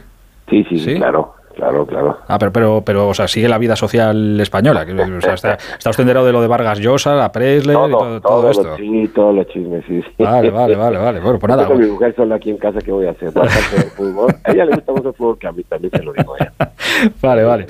Eh, bueno, ha estado, antes de lo del cotillo y todo esto, eh, ha estado echando un vistazo, supongo, al Real Madrid-Valencia. ¿Estaba tomando notas o con verlo con atención es suficiente? Eh, Pues lo más son tan conocidos estos sinvergüenzas que con verlo ya es suficiente. Notas pues ya sobran. Sí, sí llama la atención que, que, se hayan lesionado dos jugadores. Es decir, no, nunca, no, no nos agrada y eso lo digo desde, desde el corazón, no nos agrada a los entrenadores, a los jugadores que alguien se lesione porque somos compañeros de profesión.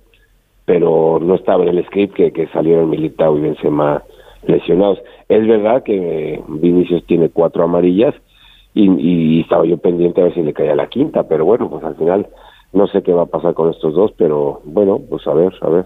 Hay, hay mucho, porque, eh, claro, en, la- en esa jugada con, con Gabriel Paulista, donde, bueno, ha sido un cruce de cables eh, em- importante, ahí igual Vinicius podía haber visto la, la segunda amarilla. De hecho, estábamos hablando porque no sabíamos si en la primera parte ya, ya la había visto o no. En cualquier caso, podía haberla visto y no sabíamos si, oye, la estará forzando para no estar en Mallorca y evitar líos o sí. no o- creo, no, no creo, no creo porque, bueno, se ve que como a todos los jugadores y, y seguramente no, no, no provocaría nada. Yo creo que fue una reacción normal porque fue una patada alevosa, una roja bastante, mm, vaya, eh, natural, fue una patada tremenda y su reacción, la reacción del chico es, normal, es una agresión y, y va ahí. Pero tampoco hizo ningún gesto, eh, un puñetazo, en puño izquierda, les pegó las manos a su cuerpo, fue una especie de pechazo. Yo creo que estuvo bien el árbitro.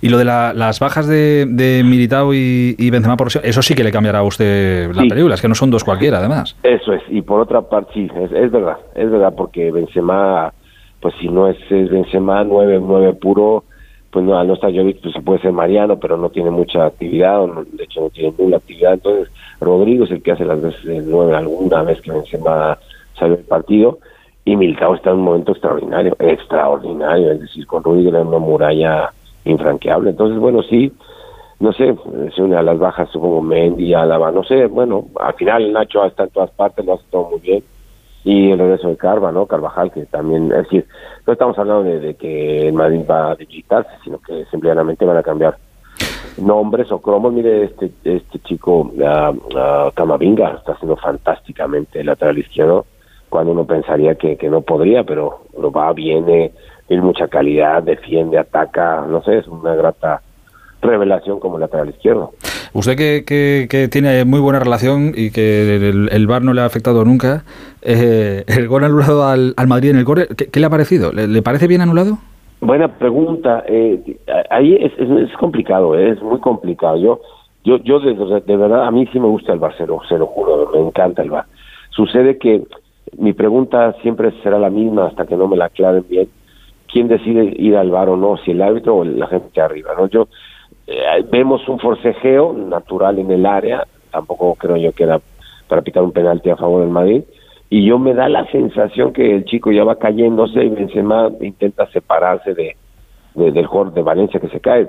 No me parece a mí una, una falta, porque en todo caso pues puede ser eh, una agresión, porque no está en disputa el balón y está la mano en el rostro del jugador. Entonces, no sé, realmente me pareció muy esto rigorista, pero bueno, al final de cuentas para eso está el VAR, para estar los altos, muy difícil, muy difícil, son jugadas muy justas. Benzema lleva muchísimos años jugando al fútbol y no se ha caracterizado por ser un jugador agresivo, entonces si no es propio de, un, de meter un manotazo, un codazo, es un forcejeo, pero bueno, decidió el árbitro y ya está. Estábamos hablando antes aquí que, que, bueno, supongo que todo el mundo piensa piensa igual, ¿no? Y, los que eh, hemos visto mucho fútbol durante los últimos años y que le voy a contar a usted, eh, que el fútbol, claro, el fútbol a cámara lenta, visto a cámara lenta, es, es otra cosa y se ven, se ven las cosas de otra manera. Es verdad, es verdad, absolutamente verdad. Eh, por eso sorprende, se puede equivocar abajo el árbitro, porque yo en los entrenamientos me gusta mucho pitar y no veo manos, no veo cosas, tengo que preguntar a quién le pegó la pelota, quién, quién saca, no sé qué, tal y cual. Y, pero con el bar, en casa, en el salón de casa, en el salón del, del bar, que la frenas, que la regresas, que la vuelves a poner, distintos ángulos, no es que sea fácil, pero sí te aclara muchas cosas, ¿no? Luego, otra cosa es la intencionalidad o la fuerza desmedida, esto me lo explicaba el árbitro el otro día en Cádiz, a un jugador mío en la primera parte, le pegan un pisotón en la pantorrilla. Sí. Y, y el árbitro considera que no es ni falta. Después me, lo- eh, me dice que, que se puede haber equivocado porque era amarilla y tal.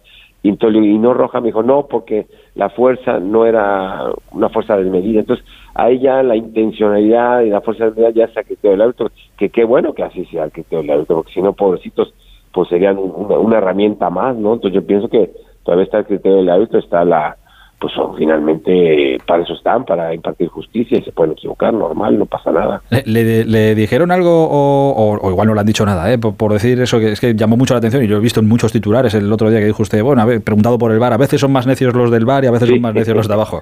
¿Le, Sí. le dijeron algo? No, no, ¿No? no, porque es una palabra normal que utilizamos todos. Yo, yo soy bastante terco en, en los entrenamientos y, y muy reiterativo y, y no, no, no doy mi brazo a torcer cuando creo que tengo la razón. Eh, sucede que, que yo pasa, creo que pasa por el carácter de la gente, ¿no? Que está en el bar y que vengas y que vengas y que vengas y que vengas. y hasta eh, en San Sebastián estuvo hasta cinco minutos, cinco minutos eternos diciéndole al árbitro que vaya a ver la jugada. El árbitro dio ocho veces gol al centro del campo y el del bar fue bastante más intenso, por, por decirlo de una manera, es un eufemismo, y lo, logró que el que fue el de abajo a ver la televisión. Pero bueno, son cositas. Eh, entrenador, ahora que me, que me decía que estaba viendo el, el partido y entre otras cosas, eh, pendiente de lo de la tarjeta, Vinicius tiene cuatro y, y demás, mm, así, en, en confianza, ahora que no nos escucha nadie, hubiera preferido que hubiera visto la quinta y evitar, evitar lo que, yo qué sé, evitar líos. Yo, yo le voy a decir, eh, me sucedía con, con cuando uno se enfrenta a gente como Messi, Neymar, Cristiano, eh, Cristiano, el, el, el, el- iba a decir el gordo, pero no, mi amigo Cristiano de Valladolid, el primer Cristiano, Ronaldinho, la verdad es que es un gusto, eh, es un gusto enfrentarlos tú desde la orilla, ver, verlos como, pues como juegan al fútbol, al final de cuentas, somos colegas, somos colegas de profesión y, y después contar a tus hijos, estuve cerca con Cristiano en su día Beckham o Zidane, esta gente que me ha tocado enfrentarlos y, y me gusta verlos en el campo, esa es la verdad, con Neymar me pasaba, con, con Messi, claro, y Cristiano Ronaldo, claro, me gusta ver a Neymar en el campo, sucede que pues tienes que estar pendiente de todo, porque pues puede pasar que tú planeas una cosa y al final le sacan la quinta amarilla, no juega, y el que juegue no lo va a hacer como él, entonces tienes que planificar ot- ot- otra cosita para mañana, por eso lo, lo estaba, no porque lo deseara, y lo digo de corazón, ¿eh? porque al final de cuentas eh, es un chico que, que va creciendo, que es hoy mismo está en un gran momento y que con él o sin él el Madrid será el Madrid de toda la vida y juegue quien juegue, es un equipo que, que bueno, pues ya lo vemos, ¿no? Que está peleando por todos los títulos y que vamos a sufrir, eso está claro.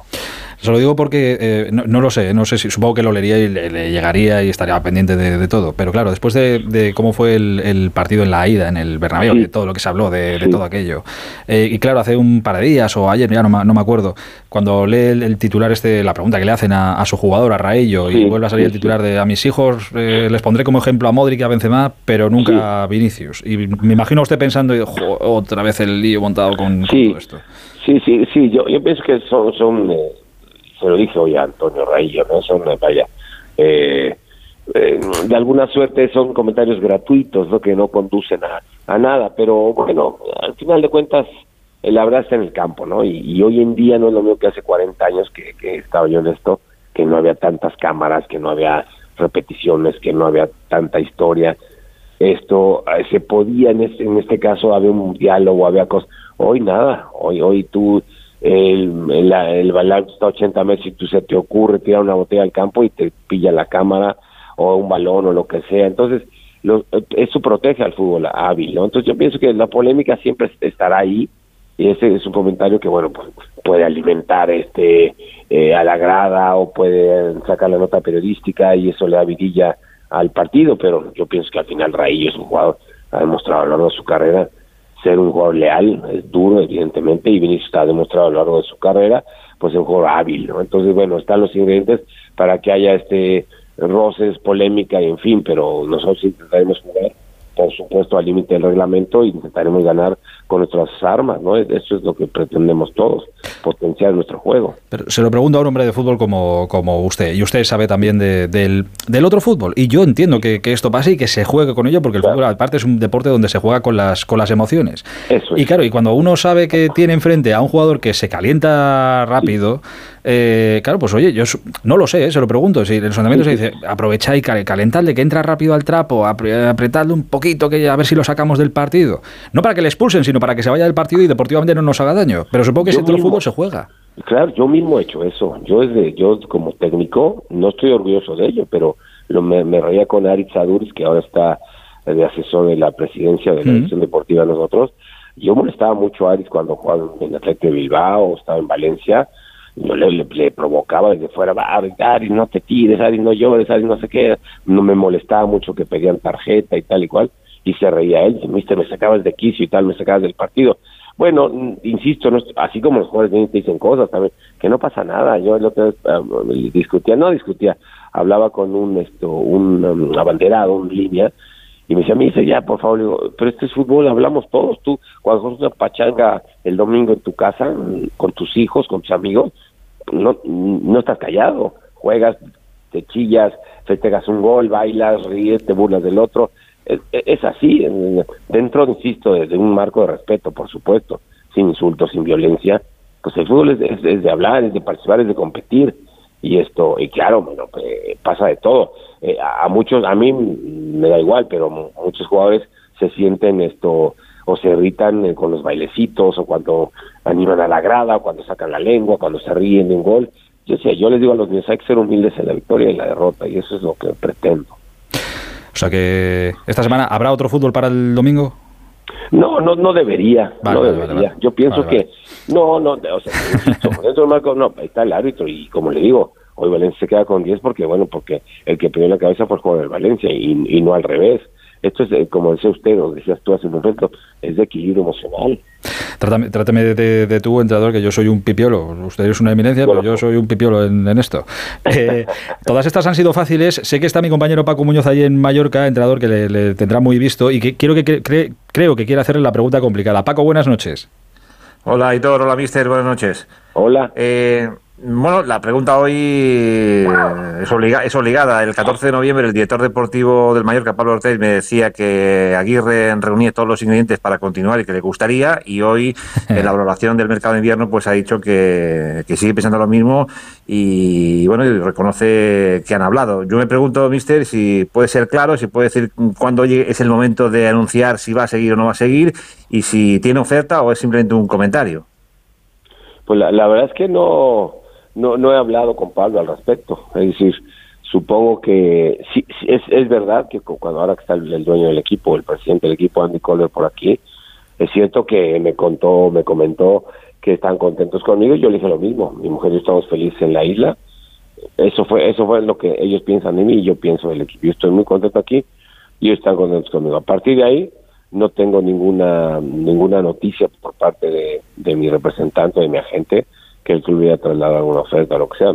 Yo creo que es temprano, estamos en febrero apenas comenzando. Por experiencia, por experiencia, me sé ya mucha historia, tengo 15 años ya en el fútbol español y yo sé que esto, como decía el gran Luis Aragonés, esto, los 10 últimos partidos son los que definen la liga. Entonces, hasta que no en ese momento puede pasar muchas cosas y no, y no, no, no, no nos inquieta, creo yo. Ha toreado bien, ha toreado bien. Paco, ya sabía yo que iba a torear bien esta, esta cuestión. No, ¿eh? no, pero si, si es así, si es así, eh, y, y yo, yo no dudo del entrenador, evidentemente, mm, porque a estas alturas no tiene por qué decir lo contrario. Dista mucho de lo, de lo que ha dicho Pablo Ortiz, ¿no? Pero bueno, yo, ese- que, que- que- que sí, que, que está contento y que, que lo quieren, evidentemente. Repito, repito que lo dijo el 14 de noviembre, pero que no hay oferta, pues es lo que acaba de reconocer el, el entrenador. Pero, pero es que Pablo no, no, no dijo, dijo pues, que había una oferta ya. Dijo pues, No, no, no, dijo, no, no, no, no, no, no. Pablo, no, pa- no, pa- no, pa- Pablo lo que dijo es que, que sí, que, que había habido, que sí, que se han iniciado conversaciones, sí. Pero bueno, que, pero bueno. Pues eso. Queda claro, queda claro. Vamos, que las conversaciones se inician en el baño, ¿eh? que uno se pone a mirar allá al lado de otro y iniciamos inicia conversación. la conversación diciendo, pues estoy contento, yo también. Ya. Ahí se inicia la conversación. Claro, claro. Es exacto. Eso no hace falta que lo diga Pablo, lo digo yo, que está contento usted, que está contento su familia, que está contento Tori Amor y que están contentos todos, porque la temporada, Claro, con hombre, 25 hombre, puntos, tiene, tiene un punto menos que cuando llegó la- la- el año pasado. Pues fíjese. ¿El qué? Que tiene un punto menos No, que que el año cuando llegó el año pasado llegó, pasado. llegó con 26 y este año, en la primera vuelta ya tiene 25. Ah, sí, sí, sí.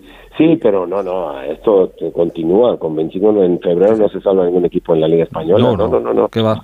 Como si no tuviéramos. Eh, entrenador, eh, voy terminando, pero eh, aprovecho que ahora que ha terminado ya el mercado y que ya está todo sobre la mesa y que cada uno se queda con lo que tiene, ¿le ha tocado hacer terapia con Kangin Lee que parecía que quería irse y no sé si estaba un poco mosqueado o enfadado? Sí, son, son buenas novelas que se inventa la gente. la verdad que sí, hablando de... de- de- sí, sí, eh, nunca hubo, que yo sepa, que yo sepa, este, la cláusula nunca... Son 30 millones de, euros. 30 millones, no los va a pagar nadie hoy por, por ni, por, ni por nadie. Es muy difícil. Ve usted la inversión que hicieron los los ingleses y la que hizo en España. Es que están locos, el señor. Y nosotros sumando, sumando aquí, allá, y el jugador libre, préstamos, tal, pues no sé cuánto fue el, el total, creo que 80 millones de jugador se, se invirtió en este mercado. Y El 30 Chelsea solo cada- 300, la Premier 800. Exactamente. No está mal. No, hombre, qué, qué cosa. Entonces yo sabía que era imposible que un equipo pusiera 30 millones voy por, por In Lee. Eso era imposible. Y es su cláusula de lesión, por lo tanto yo estaba muy tranquilo, muy tranquilo, no se iba a ir. Terapia no, es cierto que sí, dos días estuvo muy serio, muy como, se ilusionó, habló con su repre, y no sé qué le, le dijo su repre, no sé qué le dijo la, o se creyó algo que le llegó de, no sé, de fuera, y yo le dije, mira, ven para acá, es por aquí, por aquí, por aquí, y está feliz, eh, feliz, y, y jugará, y jugará muy bien contra el Man seguramente. Entrenador, no sabe cómo le agradezco la, la charla. Ya sabía yo que esto, pues es lo que le decía al principio, que revitaliza cuerpo y mente. Eh, le deseo muchísima suerte para lo que viene ahora, que es toda la segunda vuelta y lo más cercano que es lo de lo del Madrid el fin de semana, el domingo a las 2 de, de la tarde. Le mando un abrazo muy grande. ¿eh? Igualmente, buenas noches, muchas gracias. Muchas gracias, entrenador. Gracias, Paquito. Un abrazo grande. Solo un apunte, el Mallorca ha ganado sus últimos tres partidos en casa 1-0. ¿eh? No está mal. Pues mira, para, para la quiniela o para las apuestas ya sabemos a lo que tirar. Gracias, Paquito. Un abrazo. Hasta luego. Hasta ahora. Queda gusto siempre las charlas con Javier Aguirre. Son las 12 y 57, hora menos en Canarias. Es jueves, la semana en preguntas para el director de OK Diario, Eduardo Inda. Hola, Eduardo, buenas noches. ¿Qué tal? ¿Cómo estamos? Oye, eh, la primera que te hago, viendo hoy la- las lesiones de Militao y de Benzema, eh, ¿debería haber fichado, crees que debería haber ido el Madrid, haber utilizado este mercado de invierno para reforzarse? Bueno, yo lo llevo diciendo ya muchas eh, semanas, eh, indiscutiblemente sí, más desde luego en el eje de la delantera que en, que en la defensa. Bueno, la defensa sí tiene efectivos, aunque está teniendo mala suerte, sobre todo con el, con el centro de la defensa y, bueno, y con los laterales también, ¿no? Pero yo creo que un 9 te- tenía que echar Real Madrid porque Benzema es un jugador que se va haciendo eh, mayor y, en fin, yo, yo si hubiera fichado un 9, pues, en fin, de, de segunda línea, de los buenos de segunda línea, que hay eh, unos cuantos, pero sí lo hubiera fichado claramente. Y, pero no lo digo, no, no soy un ventajista, lo llevo diciendo ya varias semanas. Y de todos los que, de todos los jugadores que, que terminan contrato este, este año, eh, ¿cuál crees que sería el capital, el número uno a la hora de que el Madrid tenga que quedárselo sí o sí o sí? Pues visto lo visto, yo creo que Dani Ceballos. Dani Ceballos además tiene una oferta del Barcelona. Es verdad que el centro del campo del Barcelona, la competencia es brutal, es la línea más potente del, del eh, Barça, pero mm, yo desde luego el primero que firmaría es a Ceballos por, porque está haciendo un temporadón, porque está siendo seguramente el jugador más sorpresivo y que más está calando en la afición, el más efectivo seguramente, eh, y yo desde luego es al primero que, que, que renovaría, ¿no? Y luego por edad, tiene 26 años, es un chico que va a ser internacional nuevamente, eh, en fin, con la absoluta, que lo ha sido muy pocas veces y desde luego yo creo que va a ser una persona importantísima en el proyecto de De, la Fuente, ¿no? Y, yo creo que habría que, renovarlo ya, vamos, sin más dilación, porque ahora mismo puede fichar por el, por el club que le dé la realísima gana. Y ya digo que tiene una oferta encima de la mesa del Barça. sorprendido eh, con la frustración o lo que ha derivado la frustración de la situación, supongo, de- del Valencia, no sé si general o en el partido con esa entrada a Vini de Gabriel Paulista hoy. Bueno, es una entrada criminal, es una entrada para sancionar al jugador con, con unos cuantos partidos eh, en la nevera y la verdad es que es una auténtica entrada criminal. Yo lo llevo diciendo ya muchas semanas, hicimos un estudio en OK Diario es el jugador más patadeado, valga, eh, valga la expresión, más patadeado de Europa, es el jugador que más patadas recibe de Europa y lo de hoy es una auténtica salvajada y vez las campañas que se originan contra Vinicius, eh, convirtiéndole en el victimario cuando es la víctima, pues eh, acaban provocando salvajadas como la, la que hemos visto que ha perpetrado Paulista sobre el, sobre el 20 del Real Madrid, vamos, una auténtica salvajada. Em, mantendrá, bueno, esto va a ser mano a mano, eso lo tenemos claro, que va a ser esto, esta liga va a ser un mano a mano entre, entre el Barça y el, y el Real Madrid. Ahora mismo el Real Madrid a cinco puntos por detrás, mientras el Barça no, no falle, el Real Madrid va a tener esa presión de mantener el, mantener el tipo y mantener el tirón. Eh, ¿Crees que lo aguantará? ¿Crees que se van a dejar muchos puntos alguno de los dos eh, de aquí al final o no?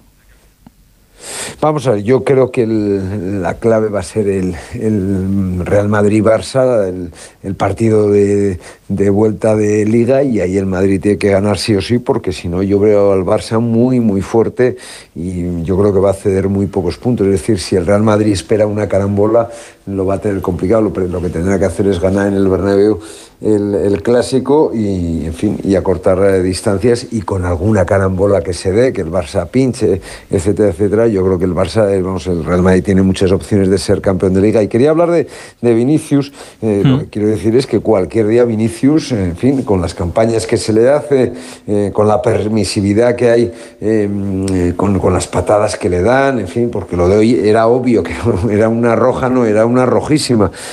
Pero cualquier día este chico lo van a lesionar de gravedad. Es decir, que es que, en eh, los años eh, 70, en los 80, que es cuando yo empecé a ver fútbol, porque en los 70 pues era, era muy pequeño, pero eh, eh, los delanteros mm, sufrían auténticas salvajadas. Os recuerdo lo que pasó con, con, Schuster, con Maradona, eh, los dos eh, víctimas de, de un por otra parte grandísimo central que, que era Antonio Goicoechea pero mm, lo que es evidente es que en esa época no se controlaban esas, esas entradas alevosas, pero hoy día sí están controladas y a Vini le dan eh, muchas más patadas de las que punibles de las que se sancionan, ¿no? Y un día vamos a tener una auténtica tragedia. Y luego volviendo al, al, em, al tema de la, de, la, de la liga, pues insisto, yo veo muy sólido al Barça, yo creo que va a ser difícil que pinche y desde luego el Real Madrid en casa contra el, contra el eh, líder en estos momentos tiene que ganarle porque entonces sí que se va,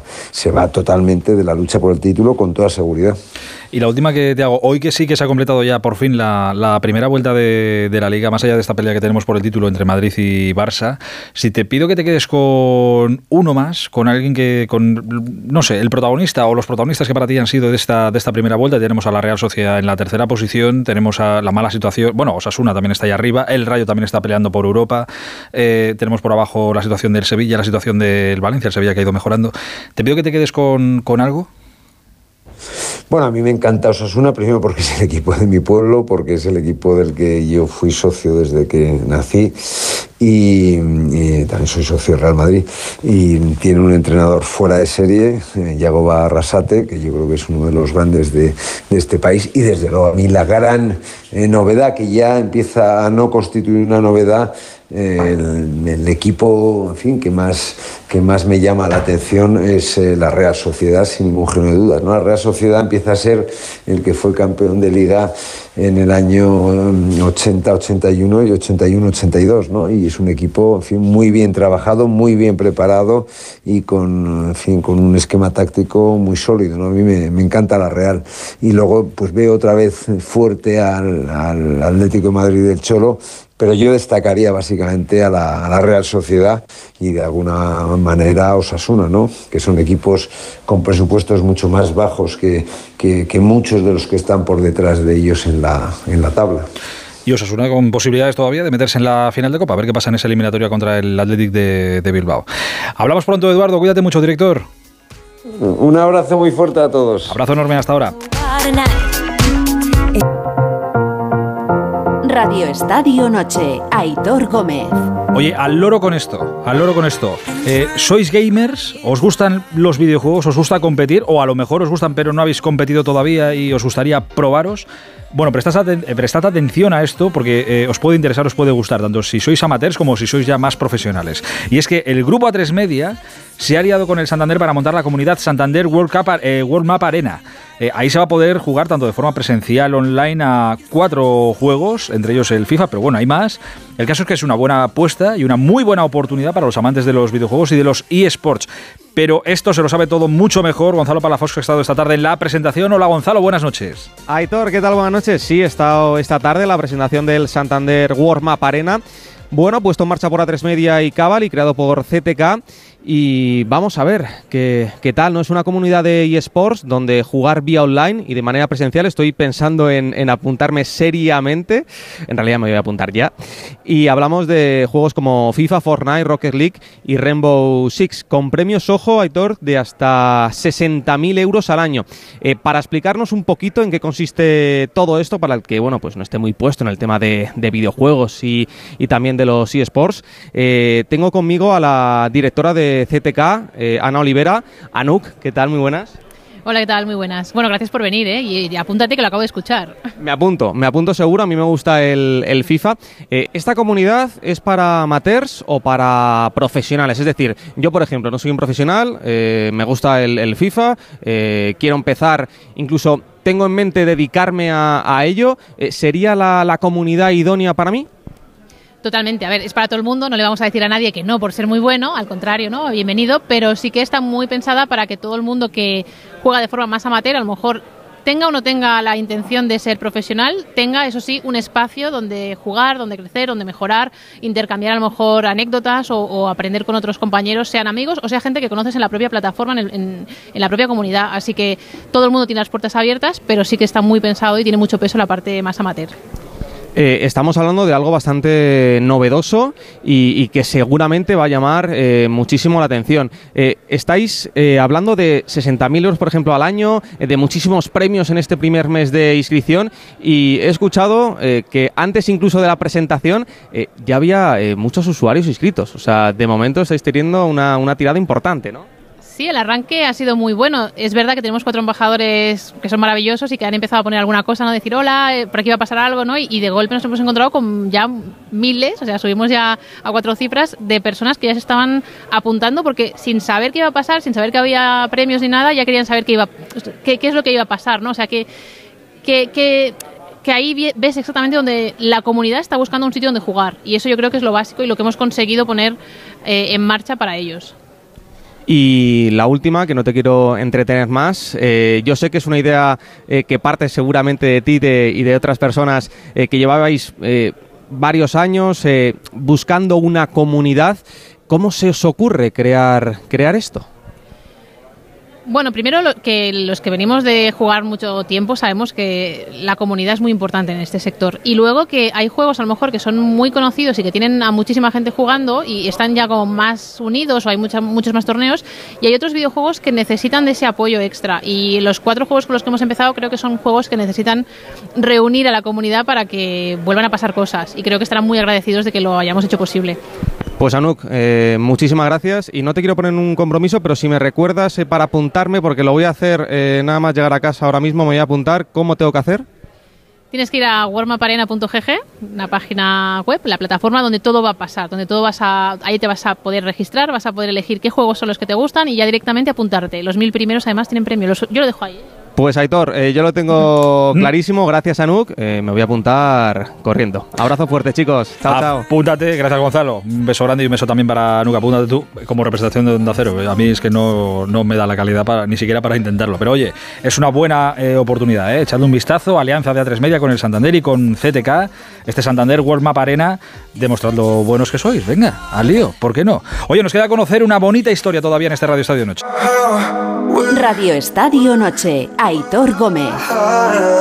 Bueno, un equipo, una historia. Ya sabéis que aquí buscamos historias de, los equipos de fútbol de primera y de segunda división que vayan más allá de lo que, de lo que ya conocemos todos y que no hace falta que, que os contemos porque el fútbol no son solo 22 jugadores corriendo detrás de un balón. Y la parada de esta semana, la historia de esta semana, nos la encontramos en Getafe eh, donde vamos a conocer a una de las personas seguro más importantes. Porque Anita Rodríguez, tener un médico cerca siempre está bien. Hombre, eh, Eso es muy importante. Eso yo creo que es de las cosas más importantes que puedes tener en, en la vida. Pero eh, yo sabes que siempre me pongo muy contenta cuando en esta sección aparecen mujeres, porque cuando aparece una mujer es eh, una sección de estas de fútbol, siempre normalmente son pioneras. Y es el caso Mm. de nuestra protagonista, la doctora del Getafe, Ana de la Torre, 16 años ya al frente de los servicios médicos del club. La 16. primera, sí, sí, sí, la primera mujer eh, de doctora de un equipo, médica de un equipo en primera división y por tanto con muchísimas experiencias y con muchísimas anécdotas seguro que contarnos y de las que hablar hoy con ella. Doctorado de la Torre, buenas noches. Buenas noches. ¿Qué tal? ¿Cómo está? Pues bien. Eh, fíjese que me, me- me hizo hasta ilusión cuando me dijo Anita que, que este rato íbamos a dedicarlo a hablar con usted. Me hizo ilusión porque yo cuando empecé, que era mucho, muy jovencito, muy jovencito, empezaba en esto, iba a los entrenamientos de- del Getafe, usted ya estaba allí. Ah, pues entonces, claro, normal. ya Claro, me claro, joder, digo, claro, si es que la, la- la doctora, digo, además es verdad que era, era, pues en aquel momento yo creo que era la única doctora en, en un equipo de primera división y no sé si sigue siendo así, la verdad. O sea, es verdad que ha habido, sí que ha habido después compañeras que han trabajado en equipos de fútbol y ahora también con la figura de los nutricionistas. Hay bastantes nutricionistas en equipos de primera división, pero en aquel momento pues no había eh, ninguna médica que hubiera saltado al campo, porque sí que creo que alguna compañera a lo mejor había empezado a trabajar con equipo, pero no a cubrir un partido o a estar tan así eh, a pie de pista, vamos. Sí, nosotros- yo recuerdo que en, en esta sección precisamente hablamos con la nutricionista de, de Leibar, que fue en su momento también la pionera, la primera nutricionista que, que entraba en, en un equipo profesional de, de fútbol. Claro, usted cuando empezó, entiendo que la nutrición también le tocaría un poco de cerca, o sea, que lo llevaría un poco todo. Claro, nos tocaba de Claro. lleno, porque en aquel momento no estaba la figura del nutricionista, sí que hacíamos esas funciones, pero las asumía el médico, pues porque es verdad que nosotros sí que tenemos eh, cierta formación, eh, ellos a veces están más formados en unas cosas y nosotros en otras, pero era una, un papel que también hacíamos nosotros, entonces, pues bueno, que formaba parte de nuestra rutina diaria también, ¿no? La suplementación, el ver un poco el porcentaje de grasa, porcentaje muscular y todas esas cosas. Lo que yo siempre he pensado es que, que los, aparte de la especialidad de, de medicina y de ser médico como tal, eh, la nutrición me estaba contando ahora que está, la tienen de alguna manera interiorizada, ahora también porque hay psicólogos ya dentro de, de los equipos, que también hemos hablado con alguno en, en esta sección. Pero yo creo que lo- los médicos que, que tratan a, a los jugadores también son, son ustedes muy psicólogos o tienen que ser muy psicólogos. Porque, Claro, porque juegan con, con momentos muy sensibles de, pues, de lesiones de larga duración, momentos anímicos complicados, cuando es una cosa grave, ¿no? Sí, la verdad es que al final tú estás al lado del, del deportista, pues en los momentos buenos, pero también en los momentos más difíciles que cuando tienen lesiones pues no son momentos fáciles y muchas veces dependiendo también un poco de la situación que tenga el propio jugador, ¿no? Si es su último año de contrato, o sea, eso también pues al final estás un poco a, a su lado. Incluso la figura del fisioterapeuta está más cerca todavía, porque ellos están todos los días y muchas horas pasan con ellos, ¿no? Pero pero nosotros estamos ahí a diario también. Doctora, y dígame una cosa, ¿cómo, cómo hace 16 años que, que una llega a ser la jefa de los servicios médicos de un equipo de, de primera, de un, equipo profesional? Bueno, la jefa no, no soy la jefa, que está Bueno. el doctor Oyola, que es el jefe de los servicios médicos, pero que gracias a él yo entré también en el Getafe, ¿no? O sea, yo so- hice la especialidad en medicina del deporte y, y venía pues de trabajar con distintos eh, deportes, entre ellos el fútbol, pero a otras categorías, el judo, eh, un montón, ¿no? Y, y en el mundo del fútbol todavía, pues la figura femenina eh, era como que si eras mujer solo podías trabajar en el ámbito del deporte femenino. Y, y al final a mí eso me parecía una discriminación un poco igual, ¿no? Y siempre cuando la gente a veces me, me invita a hablar en alguna cosa de, del deporte femenino, digo, si es que yo en realidad toda mi vida, no toda mi vida, al principio he trabajado con todo, ¿no? Pero sobre todo ahora en los últimos años he trabajado sobre todo con, con deportistas de alto nivel masculinos, no femeninos en realidad. ¿Se acuerda de, claro, como era, eh, como usted es la pionera, claro, era la primera. ¿Se acuerda del primer día? Pues el primer día, pues como en cualquier otro trabajo, ¿no? Que, que en el que tienes que demostrar un poco mm, que tú vas a trabajar, no vas a otra cosa, ¿no? Sobre todo porque es un, un mundo en el que en aquel momento pues era en Getafe era todo, había todo hombres, menos la jefa de prensa que, que era Hombre, Luz, mujer, que, ¿no? Luz está desde que se hizo el estadio, o sea, Luz está fuera de concurso. Entonces, eso. Entonces, al final, pues bueno, tú tampoco eres tan consciente de lo que pueda suponer, porque al ser médico, o sea, yo me da igual que mi paciente, entre comillas, o el deportista sea hombre o mujer, porque tú lo tratas igual, da lo mismo, tú eres un profesional y no piensas en eso. Pero sí que es verdad que con el paso del tiempo te das cuenta un poco de la revolución que ha supuesto y de, lo que supuso el primer día que yo llegué al vestuario, ¿no? Que a lo mejor los, los, los jugadores pues le preguntaban al compañero que por qué, por qué estaba yo allí, ¿no? Y al final, pues bueno, haces tu trabajo y, y ellos al final se habitúan a, a- a esa figura que antes no estaban acostumbrados a ella. Ya no ven a un, me- a un hombre o a una mujer, lo que ven es a un doctor o una doctora que les va a ayudar en el momento más, más complicado, que es como tiene que ser, la verdad. Eh, y le quería preguntar, ¿y una doctora de un club de fútbol profesional es una dedicación 24 horas? ¿Se dedica únicamente al Getafe o se compatibiliza con, con otro trabajo en, no sé, en otra clínica o en otro hospital? Lo O desconozco. sea, yo sí que tengo la suerte de poder compatibilizar porque en el Getafe estamos más de un médico, pero es verdad que mm, eso supone trabajar muchas horas, ¿no? Ahora estoy un poquito mejor en cuanto a, a que los yo estoy entre semana todos los entrenamientos y el jefe de los servicios médicos está justo los fines de semana, pues porque también a él le, le viene mejor y entonces pues nos organizamos.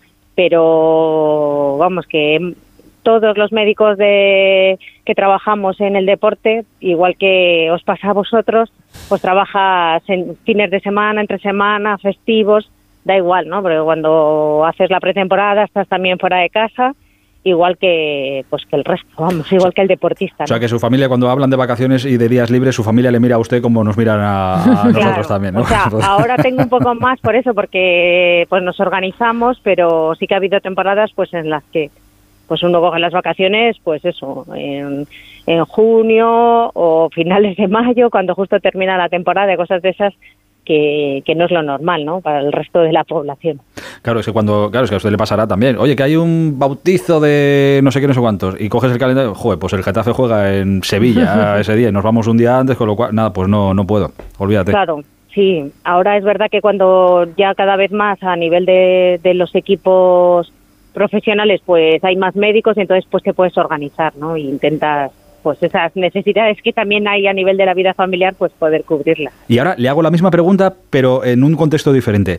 ¿Se está disponible 24 horas para el club? Quiero decir, no sé si le han llamado alguna vez a las tantas de la madrugada, oye, que soy tal jugador, me pasa esto. O desde el club, doctora, vaya al hospital que tenemos a un jugador que le ha pasado no sé qué. Sí, normalmente son ellos los que te llaman y te dicen pues qué les pasa. Es verdad que, que eh, ellos intentan que si no es una urgencia, pues te lo dicen al día siguiente, porque tú les vas a ver al día siguiente, pero claro, igual que a, a todos, pues a veces se ponen malos, a veces son pues esos jugadores que acaban de llegar, que no conocen la ciudad, que no conocen los servicios, entonces pues eh, te llaman y tú les acompañas o, A vestir, a salir de la cama, a vestirse. y- Eso, facilitarles un poco la situación, ¿no? Porque a lo mejor a veces no hace falta que vayas, pero si te pones en contacto con alguien que sabes que está allí, que les va a coger, les va, o sea, que van a estar pendientes. Y la, bueno, y le habrá tocado también, eh, bueno, el Getafe también ha jugado en Europa, y si no en Europa, en cualquier otra ciudad, igual le ha tocado también eso de que a cualquier jugador le ha pasado cualquier cosa, o se ha dado un golpe, ¿verdad? y quedarte allí un día, dos o tres, ¿no? Sí, sí, mira, me acuerdo cuando jugamos en UEFA que Gavilán, uno de los jugadores que estaba en el Getafe, tuvo un traumatismo cráneoencefálico y cervical y entonces pues pues es verdad que fuimos a un hospital allí y tenía que quedarse en observación y me quedé con él, claro. ¿Dónde era? ¿Se acuerda dónde era? Eh, ahora no recuerdo el lugar porque a lo mejor te digo algo que... No, no, es que estoy pensando, claro, que igual es Alemania, y sí, sí, la doctora se queda con Gavilán, pero claro, igual la doctora no sabe alemán y empiezas a hablar ahí con los médicos y... pff, Claro. no, alemán no sé. Por eso, por eso, digo que en inglés ahora se maneja todo el mundo bastante Sí, bien, pero... Sí, sí, pero bueno, que al final, pues oye, siempre tienes a alguien del club que a lo mejor o se queda contigo o a lo mejor te quedas tú solo, porque recuerdo en los primeros, al- lo- también los primeros partidos que a lo mejor cubres fuera de casa y que algún jugador también, pues, eh, recuerdo con, uno de los jugadores, pues en Gijón, eh, pues que pasó eso, ¿no? Un traumatismo también y al final se queda en observación y te quedas tú solo allí con él hasta el día siguiente, ¿no? Porque, que, bueno, que lo importante es que el jugador esté bien pero es verdad que es un momento en que el jugador tiene que estar acompañado. El, el- ¿Recuerda algún momento donde haya que le haya tocado salir y que fuera realmente asustada o que, haya- o que fuera normal, pero que al llegar se asustara? El, momen- el un momento así, el momento más complicado. Bueno, pues los momentos más complicados cuando a lo mejor eso, un- los traumatismos craneoencefálicos que cada vez ahora hay más, ¿no? Porque a veces el juego del fútbol es cada vez más rápido, eh, hay más contacto y a veces en esos traumatismos pues el jugador no te responde como debe o te dice que a lo mejor las piernas no las siente. Entonces ves ciertos signos de alarma que te hacen preocuparte, ¿no? Y luego ya si ves que él va recuperando, te va contestando, sabe dónde está, sabe cómo vamos, todas esas preguntas que nosotros hacemos así de una forma un poco como que no pasa nada, al final estás evaluando al jugador para saber si, si está consciente, orientado y si, está como tiene que estar. O sea, de momento sustos gordos, digamos que eh, por fortuna no ha tenido que vivir. Yo qué sé, me estaba recordando ahora mi compañera, el momento eh, como el jugador de Dinamarca, Eriksen, en la Eurocopa, un desvanecimiento Bueno, es que por fue- desgracia lo hemos vivido en la liga Claro. con terribles consecuencias, pero que de esos momentos no, no- por suerte no ha tenido que vivir. No he tenido, aunque mi compañero, por ejemplo, sí cuando pasó en Sevilla En también. Sevilla con Antonio Puertas, ¿verdad? Que era un Sevilla-Getafe, Sí. cierto. O sea, sí que he tenido pues, situaciones a lo mejor de fracturas abiertas de, Uh, del equipo feo. contrario y, y al final pues da igual que tú seas el médico del equipo contrario, tú le ayudas, le haces hacer las cosas más fácil, que eso es lo bueno que tenemos en el mundo también del deporte, que sabes que cuentas con el apoyo de- del, del médico desde que viene, o sea, del médico de casa, equipo, que exactamente, que al final es una ayuda, te dice dónde puedes dirigirte cuando tienes situaciones un poco difíciles en las que tienes que hacer pruebas de imagen pues más específicas y ellos te van a ayudar en todo, entonces eso te da cierta tranquilidad. Y la última que le hago, doctora, eh, claro, como es una de las personas más importantes y es de las que más les, les cuida, entiendo que al final, joder, pues se hace cierto cariño pues, porque en momentos complicados el médico es el que está contigo ahí. ¿Se acaba haciendo amistad con, con los jugadores? Sí, al final esto es como todo, no es que vayas a ser amigos intimísimos de todo el mundo, porque esto es como la vida real. Hay un- jugadores que tienen una forma de ser y Y otros otras, cada sí. uno es distinta, pero al final ellos saben que, que tú estás ahí para ayudarles. Entonces hay con muchos jugadores que ya a lo mejor han dejado el fútbol y siempre que te los encuentras, pues pues eh, eso, incluso a lo mejor has quedado fuera del, del fútbol, pues porque se ha creado una relación un poco ya pues de eso, de amistad, ¿no? Por, por esa relación diaria que has tenido a lo mejor con algunos que han estado tres o cuatro años en el club y que, que has vivido con ellos situaciones a veces no tan fáciles para ellos, ¿no? Eh, insisto, tener un amigo médico, un amigo, un médico cerca, eso siempre está bien, siempre va a venir bien por, por lo que sea. Eh, doctora Ana de la Torre, eh, doctora de- del Getafe, le agradezco mucho de verdad este, este ratito y que nos haya regalado su, su historia en, en el fútbol profesional, en el deporte profesional. Le mandamos un abrazo gigante y esperemos verla muy poquito en los terrenos de juego, que será muy buena noticia. Eso, muchas gracias por todo a vosotros también. Hola Busti, buenas noches. Buenas noches. ¿Qué más? Que mañana sigue el fútbol, jornada 20 a las 21 horas en Primera División Atleti Bilbao Cádiz, a la misma hora jornada 26 en Segunda, Málaga Oviedo. Lo de Mbappé, lesión muscular en el muslo izquierdo, tres semanas de baja, se pierde partido día octavos de final de Champions frente al Bayern de Múnich. Por cierto, en Alemania el diario Bild dice que Isco exigió más de lo previamente acordado, que por eso se rompió el acuerdo a última hora. Problemas también para Dani Alves, al margen de todo lo que tiene ahora con el juicio por violación en Barcelona, le reclama el Puma, su equipo de México, 4,5 millones de euros por incumplimientos muy graves de contrato. Álvaro Domínguez, representante de César de la Hoz y Pacheco, jugadores de la Almería, ha escrito hoy en sus redes sociales un duro comunicado contra la Unión Deportiva Almería por su forma de negociar. Habla de que ha habido insultos, descalificaciones y amenazas que si es necesario denunciará a la hora de renovar el contrato de César de la Hoz. Y en el caso de Fernando Pacheco dice que la forma de proceder ha sido poco profesional e intimidatoria, que se ha producido hostigamiento hacia el jugador, lo cual ha provocado iniciar acciones legales contra la Unión Deportiva. Y me consta que es verdad y es una intrahistoria muy, muy turbia, ¿eh? Es verdad que es muy turbia. Pero bueno, a ver si algún día la contamos. El comité de apelación ha confirmado la alineación indebida del Barça femenino en la Copa del Rey. El equipo, de momento, y salvo una, que una instancia superior lo revoque, quedaría eliminado de la competición. Y en Euroliga de baloncesto, el Barça ha ganado al Bayern Múnich 7-2-7-0. El Valencia ha perdido en casa con el Maccabi 93-94. Gracias, Busti. Anita, ¿nos vamos? Sí, los titulares de la prensa de mañana viernes. El diario titula El Madrid no se rinde. Marca habla de tres puntos, pero también tres negativos. Sport, el Barça a ritmo de campeón. Mundo Deportivo habla de un objetivo del Barcelona. Vitor Roque, un goleador brasileño del Paranaense de tan solo 17 años. Y por último, en relevo, eh, el titular de su página web en estos momentos habla de que Asensio y Ceballos piden cita con Florentino. Gracias, Anita. Si llegamos a la 1 y 31 de la madrugada, llegan ya los compañeros del Colegio Invisible. Nosotros mañana a las 11 y media que estaremos para jugar un ratito en este Radio Estadio Noche. Hasta entonces ya sabéis que la Radio Onda Cero está siempre a vuestro servicio. Buen fin de semana, un placer. Hasta mañana. Adiós.